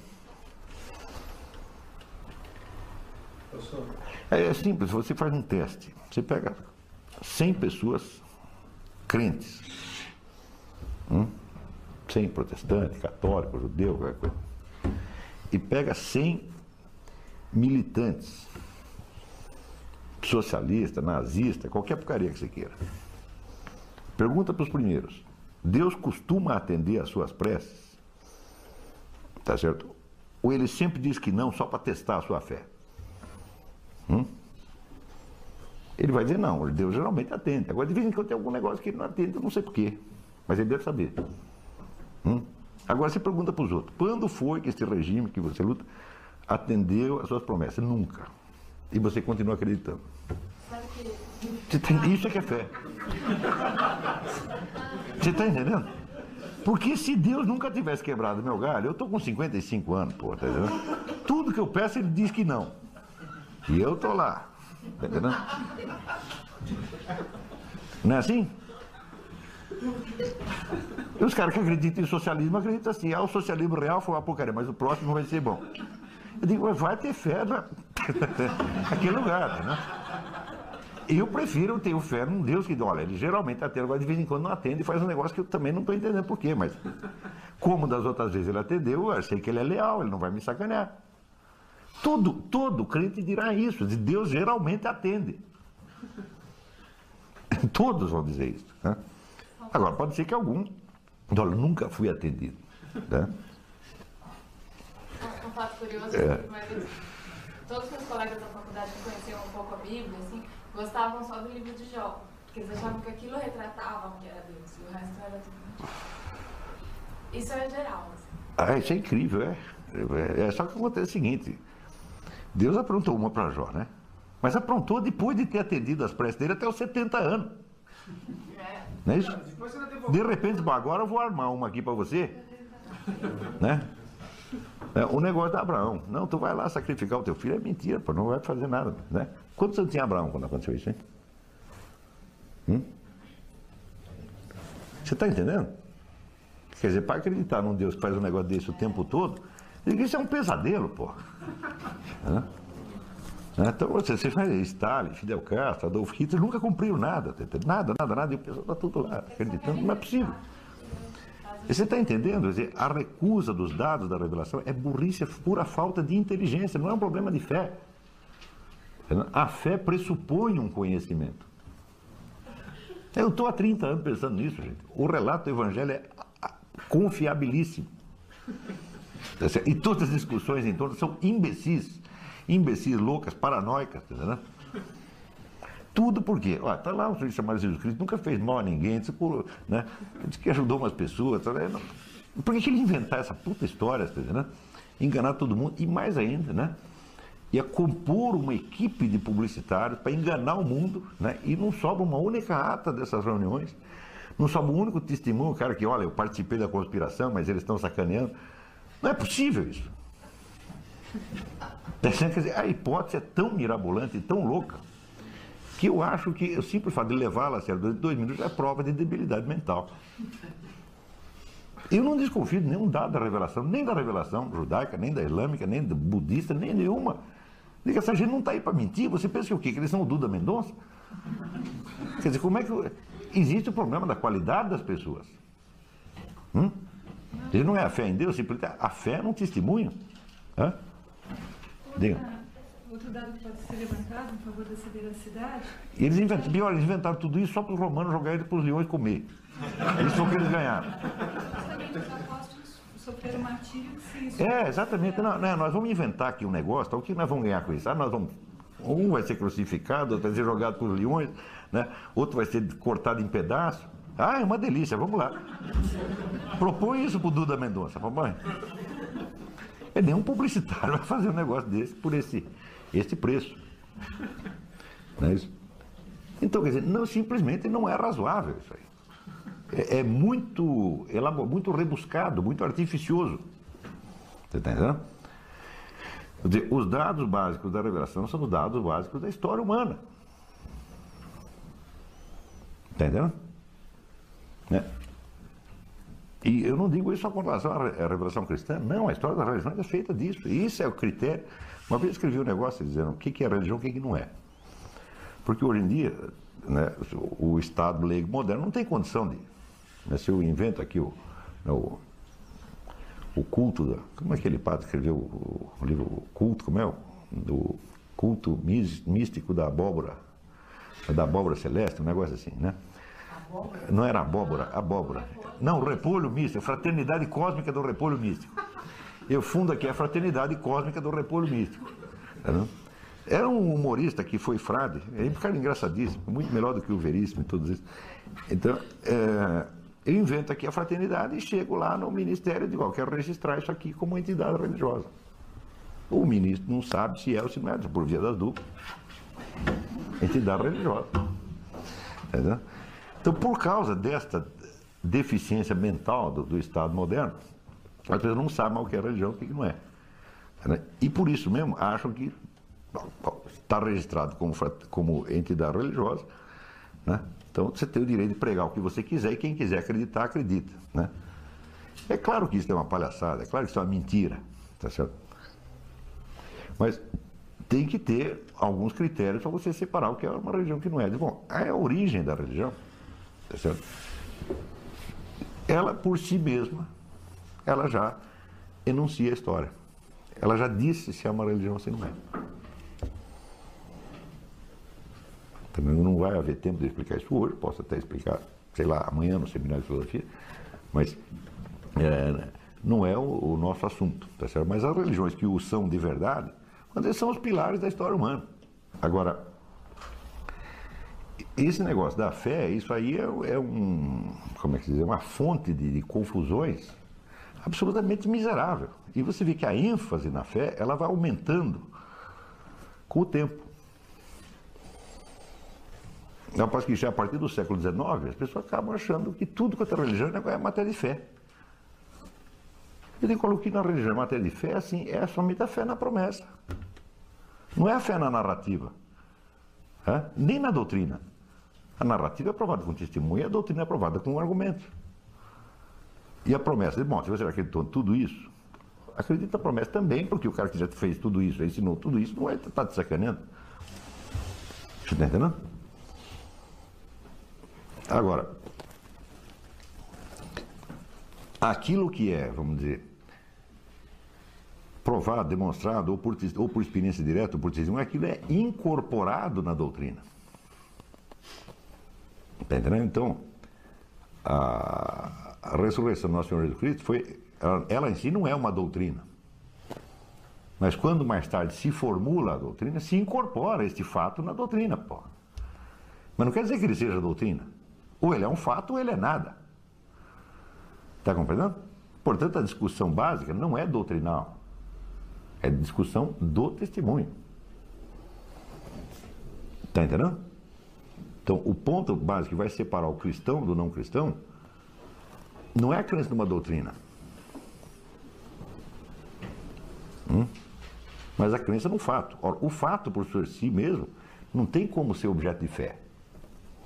A não ser no sentido, vamos dizer, das fidedignidade do relato. Hum? Agora, uma coisa, ah, eu acredito que aconteceu assim, assim, por quê? Porque teve gente que assistiu e contaram, e blá, blá, blá, pai, não tinha nenhum malandro no meio deles, não tinha nenhum publicitário, ninguém estava ganhando dinheiro com isso. Né? E bom, então tudo isso eu acredito por fidedignidade do relato. Eu digo, aí daí vai ter o juízo final e vai ter a ressurreição. Bom, essa parte ninguém viu. Né? Essa parte você acredita pela confiabilidade da fonte que te falou o resto. Está entendendo? Então, isso é a fé. A fé significa apenas, tá certo? Você não desconfiar levianamente de quem nunca mentiu para você. Embora você não possa ter prova dessa, você tem prova de tudo mais. Mas desta parte do futuro você não tem. Está entendendo? Agora, idiotas como Kant, porque Kant era um idiota perfeito, né? assim, toda a linha, tá acham que Toda a religião é matéria de fé. Tudo na religião é matéria de fé. O que evidentemente é uma impossibilidade pura e simples. Quer dizer, eu acredito na, na palavra de Deus porque é palavra de Deus. E por que, que eu acredito que é palavra de Deus? É porque eu acredito? Porque sim? Não é, simplesmente não é possível. Ou aquilo tem a consistência de palavra de Deus, e portanto, palavra de Deus não é um escrito, não é uma doutrina, não é uma frase, a palavra de Deus são fatos, são realidades, são coisas. Deus escreve com coisas, tá certo? Então eu acredito nisso aí como eu acredito que chove, acredito que tem sol, acredito que estou vivo. Tá entendendo? Quer dizer, isso é um dado de realidade. Está entendendo?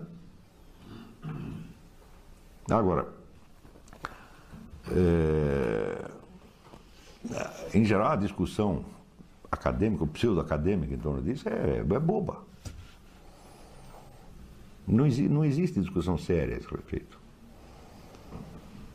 Você vê que ninguém, nenhum sábio de primeira, primeira ordem se interessou por esse tipo de, de conversa mole. Aparecem uns beletristas, tipo Ernesto Renan, o maluco especulador com Feuerbach. O homem inventou Deus, etc, etc. Né? Por causa disso, mais disso, mais disso, assim, assim, assim. Né? Se dizer que o homem inventou Deus, fala, bom, então tem que ter, ele inventou todos esses milagres, os milagres começavam a acontecer, e de vez em quando acontece algum, tudo isso aí porque o homem inventou, isso é uma besteira. Né? Então, porque o homem inventou alguma coisa, então de vez em quando a gente reza, pede algum negócio e acontece. Isso foi o que alguém inventou. Essa hipótese é tão artificiosa que não merece ser levada em consideração. Hum? É uma hipótese criada pela imaginação pueril, uma imaginação pueril amedrontada, tão desconfiada, tá certo? E que no fundo não é que ela não acredita em Deus, ela acredita num Deus maligno. Estão me enganando. Se não foi Deus, então foi uma conspiração de Dudas Mendonça no começo da história. Hum?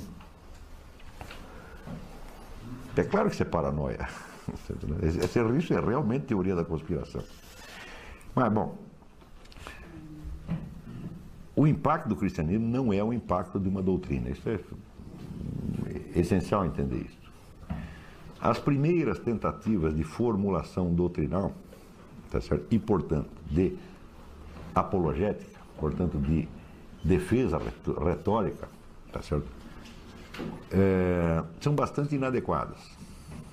Bastante inadequadas, você pode ler, por exemplo, Tertuliano.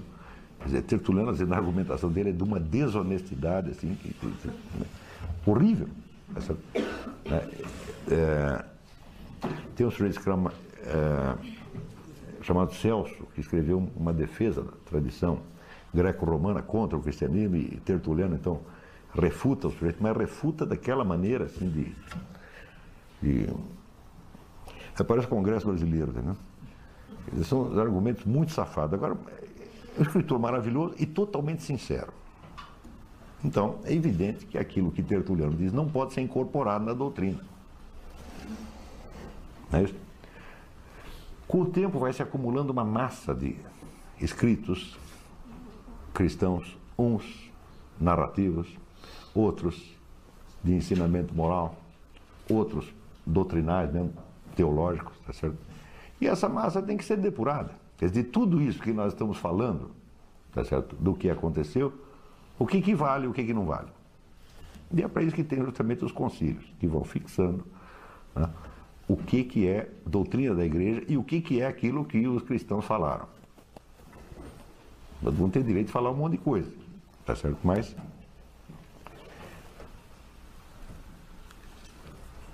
mesmo que um Papa fala, não se incorpora na doutrina, a não ser que seja um decreto ex cátedra, que numa vida um Papa fez três ou quatro. O resto que ele diz é a opinião dele. Entendeu? Então, o famoso decreto da infalibilidade papal só quer dizer uma coisa, quer dizer, quando um Papa decreta um elemento de doutrina, tá certo? Em acordo com tudo que veio sendo ensinado pela igreja, na sua doutrina, desde o início, ele não erra. É só isso que quer dizer. E o resto do tempo, o resto do tempo ele pode errar em praticamente tudo. Como de fato muitos erram.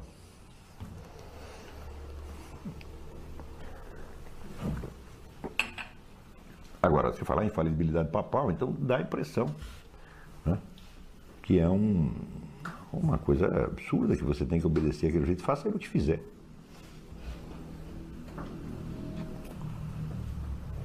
Muito bem. Para que surgisse, dentro do contexto cristão, uma situação similar àquela que foi vivida por Filon de Alexandria, hum, ainda precisava correr muito tempo por quê? Porque era preciso que a doutrina cristã estivesse explicitada hum, e que o legado greco-romano fosse suficientemente conhecido. Está entendendo? Uma condição que de fato não se cumpriu nos primeiros séculos. Se cumpriu primeiro, porque a doutrina ainda estava, vamos dizer, expressa de maneira muito rudimentar e nebulosa. O que você tinha era a recordação de fatos ainda muito recentes, fatos cujas consequências ainda continuaram a repercutir pelos séculos com toda a perseguição, martírios e milagres, etc, etc. Quer dizer, tudo aquilo ainda estava acontecendo, tá certo? Então, não era, evidentemente, vivido como doutrina, mas como acontecimento real, tá certo? Para que isso virasse doutrina, é necessário um grande afastamento, é isso? E que toda a fase de narrativa e de discussão retórica tenha passado. Você vê que os grandes autores já do período escolástico, que é o, né, o supra-sumo do pensamento cristão, praticamente já não se dedicam à apologética e quando fazem apologética, não fazem apologética retórica, como Tertuliano mas faz a apologética dialética filosófica, como São Tomás de Aquino faz na Suma contra os Gentios. Mas isso é uma situação muito posterior. Portanto, nada de projetar isto, e muito menos projetar a nossa situação atual sobre a, as, as origens do cristianismo. Está entendendo? Então, isso também quer dizer que quando um cristão dos primeiros séculos toma posição a favor ou contra do legado filosófico grego, ele não sabe direito do que, que ele está falando. Porque ele nem tem vamos dizer, a expressão suficiente da doutrina cristã para poder confrontá-la com uma outra doutrina, e nem tem o conhecimento adequado do legado grego, que já estava em plena decomposição. Nós não podemos esquecer que um monte de livros tinham desaparecido aí. E que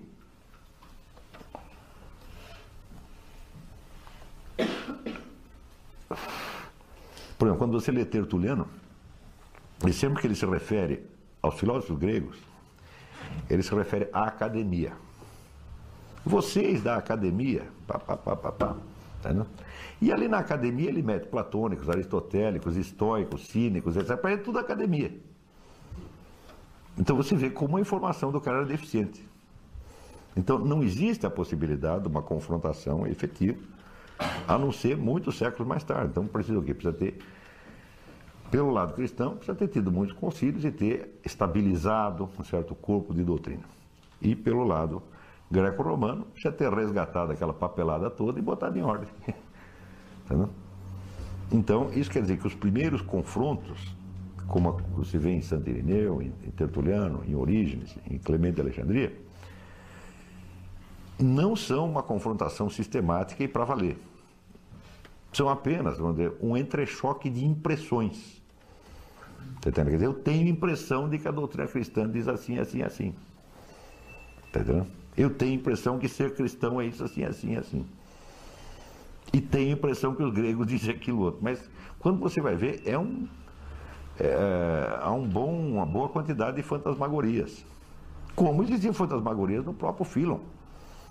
Porque o Philon também conhecia a doutrina mosaica de maneira muito deficiente, porque ele nem falava hebraico.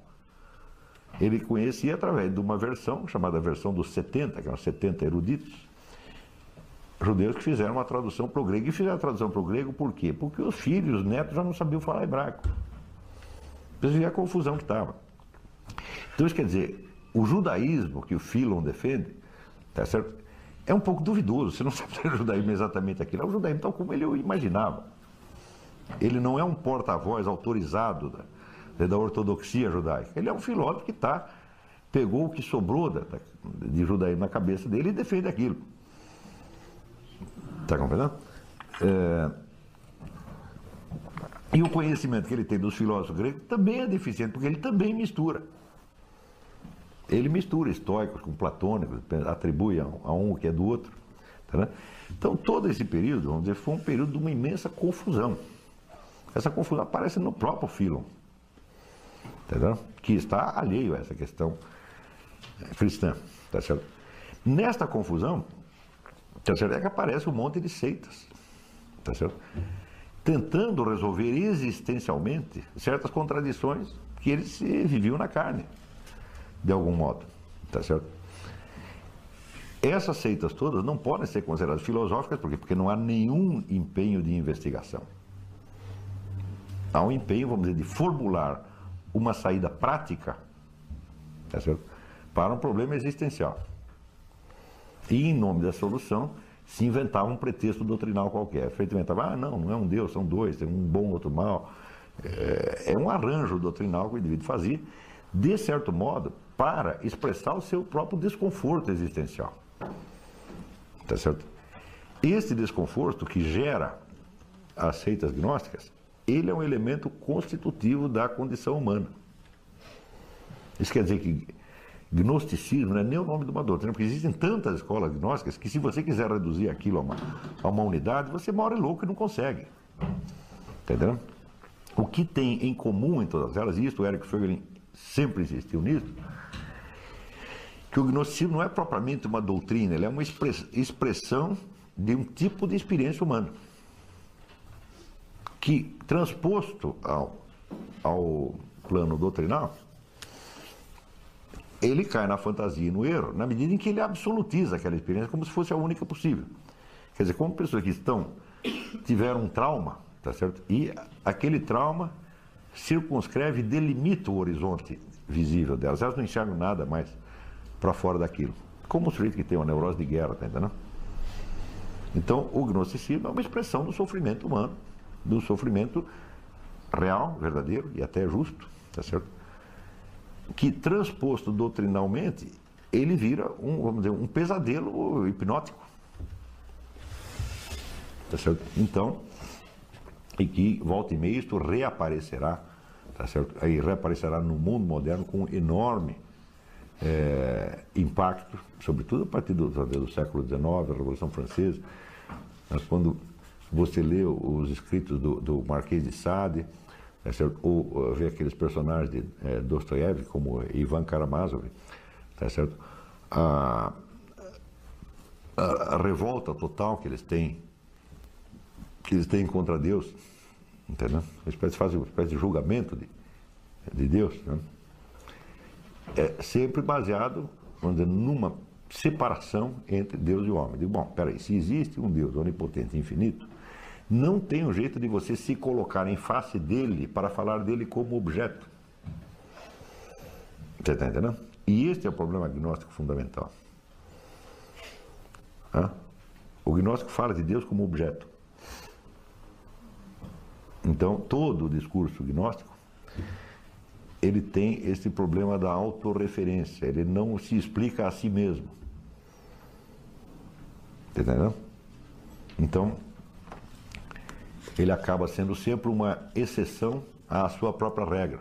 E isto mostra, evidentemente, uma uh, falha, uma ruptura básica na integridade da visão que o sujeito tem. E por isso mesmo não pode ser considerado doutrina filosófica, porque a, a filosofia é a busca, tá certo, dessa integridade.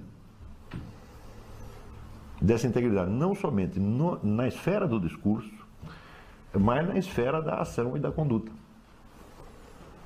Então, quer dizer, se o sujeito é um filósofo, primeiro e ele busca a explicação de alguma coisa, bom, essa explicação que ele está buscando tem que explicar ele também. Quer dizer, eles têm que estar inseridos na sua própria explicação. Quer dizer, ele não pode ser uma exceção.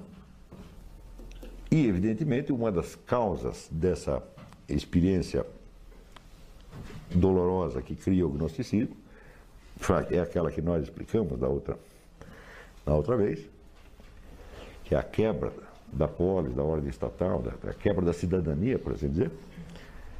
E outra causa, evidentemente, a própria invasão dizer, de, de doutrinas né, que chegavam do Oriente. Cada uma propondo né, uh, a solução para todos os males humanos, mas pela sua própria multiplicidade, provando que elas não podiam remediar mal nenhum, porque elas mesmas eram o próprio mal. Tá certo?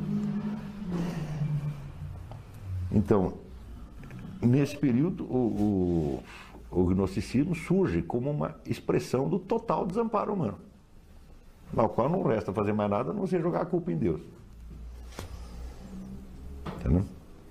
E aonde se repetir uma situação similar, surgirão de novo essas expressões é, gnósticas que só podem ser neutralizadas pela recordação do, do início da coisa. Quer dizer, como é que nós entramos nisso? Qual é o caminho seguido dentro do labirinto para, para é, chegar até aqui?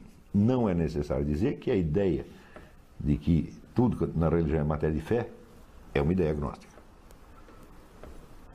Porque vai separar, evidentemente. Aqui tem o mundo do conhecimento, ali tem o mundo da fé. E se fosse assim, a fé seria impossível. Porque a fé, vamos dizer, é a crença pela credibilidade da fonte, a qual supõe o conhecimento da credibilidade da fonte, o qual, por sua vez, não é matéria de fé. Está compreendendo? Quer dizer, você acredita no que seu pai disse porque você sabe que ele é seu pai. Agora, você sabe que ele é seu pai por quê? É por uma, também é matéria de fé?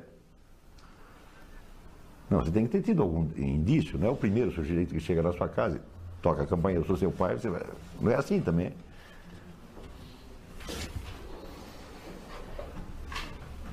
Está compreendendo? Então, uma montanha de, de, de problemas filosóficos daí para dentro surgirão desta ruptura da integridade da visão do cosmos, que se expressa justamente nesta propensão gnóstica de encarar a realidade como se fosse uma coisa projetada no palco. Praticamente todos os problemas filosóficos, os grandes erros e desastres filosóficos que acontecerão muito mais tarde no mundo moderno, têm aí a sua raiz. E por isso que sem esse estudo do, do cristianismo, das origens do cristianismo, é impossível você é, entender o que se passou depois. Isso quer dizer que nós ainda estamos vivendo né, o drama da relação dialética entre a lei e a graça, dentro do qual surge uma quantidade de sofrimento muito grande. É isso. É, e que só vai se desfazendo aos poucos à medida que a mensagem cristã vai chegando até as pessoas. E elas vão se integrando dentro de uma ordem cristã. O que também não era fácil pelo simples fato de que não havia doutrina cristã. Não é isso? Então a coisa dependia, vamos dizer, de uma propagação enormemente problemática. Porque o sujeito que ia pregar, levar a mensagem cristã, ele era o portador do evangelho, portador da boa nova. Não é isso? Ora, para ele ser portador da boa nova, ele precisava não ser somente o portador, ele precisava ser um sinal dela. Está compreendendo? Então isso quer dizer que aqueles camaradas que foram São, São Patrício, que foi lá cristianizar a Irlanda, ele não estava levando uma doutrina, ele estava levando uma notícia e uma prova. A prova que era ele mesmo. Vê como isso é complicado, né? Está entendendo?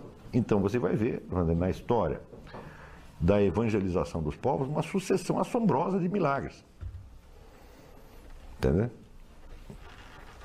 Que, vamos dizer, evidentemente, funcionar muito mais do que qualquer doutrina. Você acreditava na doutrina por quê? Por causa da confiabilidade do, do, do portador. E onde está a confiabilidade dele? Hum? Está na conduta dele, na santidade e no milagre, não na doutrina. Não é um problema de, de retórica. É um problema de testemunho. Tá Para girar uma, uma problema de retórica, bom, uma segunda fase. É preciso que toda este, esta etapa né, tenha passado e que você tenha tido tempo de estabilizar, vamos dizer, uma, uma apologética mais ou menos padronizada. O que é uma apologética padronizada? Será aquela que teoricamente deveria funcionar na ausência do portador santo. Porque já é um negócio altamente problemático. Não é isso? Porque aí você vai ter uma persuasão meramente intelectual na base do possível. Você vai ler tudo aquilo e é, faz sentido, pode ser assim. Mas cadê o portador? Cadê a confiabilidade do portador? Não tem. Então, dançou. Está entendendo? Quer dizer, este é um dos, dos problemas, vamos dizer, da a evangelização, suposta evangelização da América Latina, que nunca aconteceu. Hum? Dizer, foi a evangelização retórica.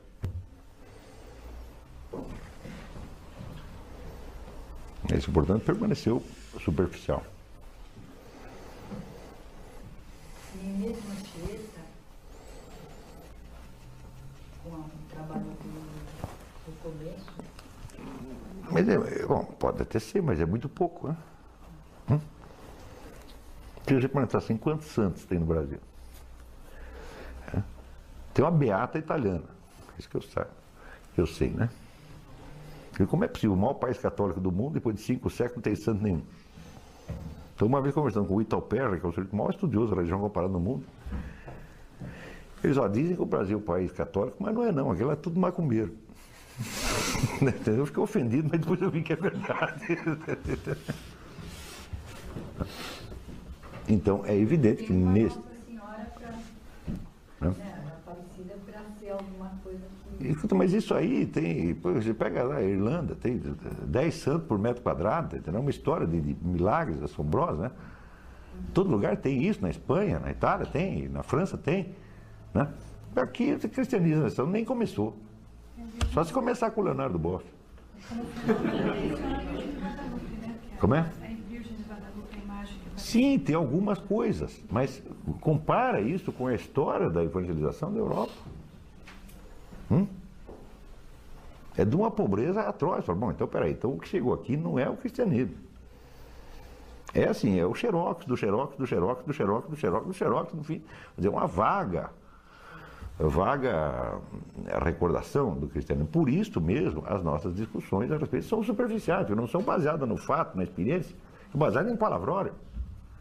Então, enfim, tem muita, muita retórica, muito blá blá blá, mas ninguém sabe do que está falando. Eu acho que, bom, com isso aqui dá para entender, vamos dizer, o impacto e a origem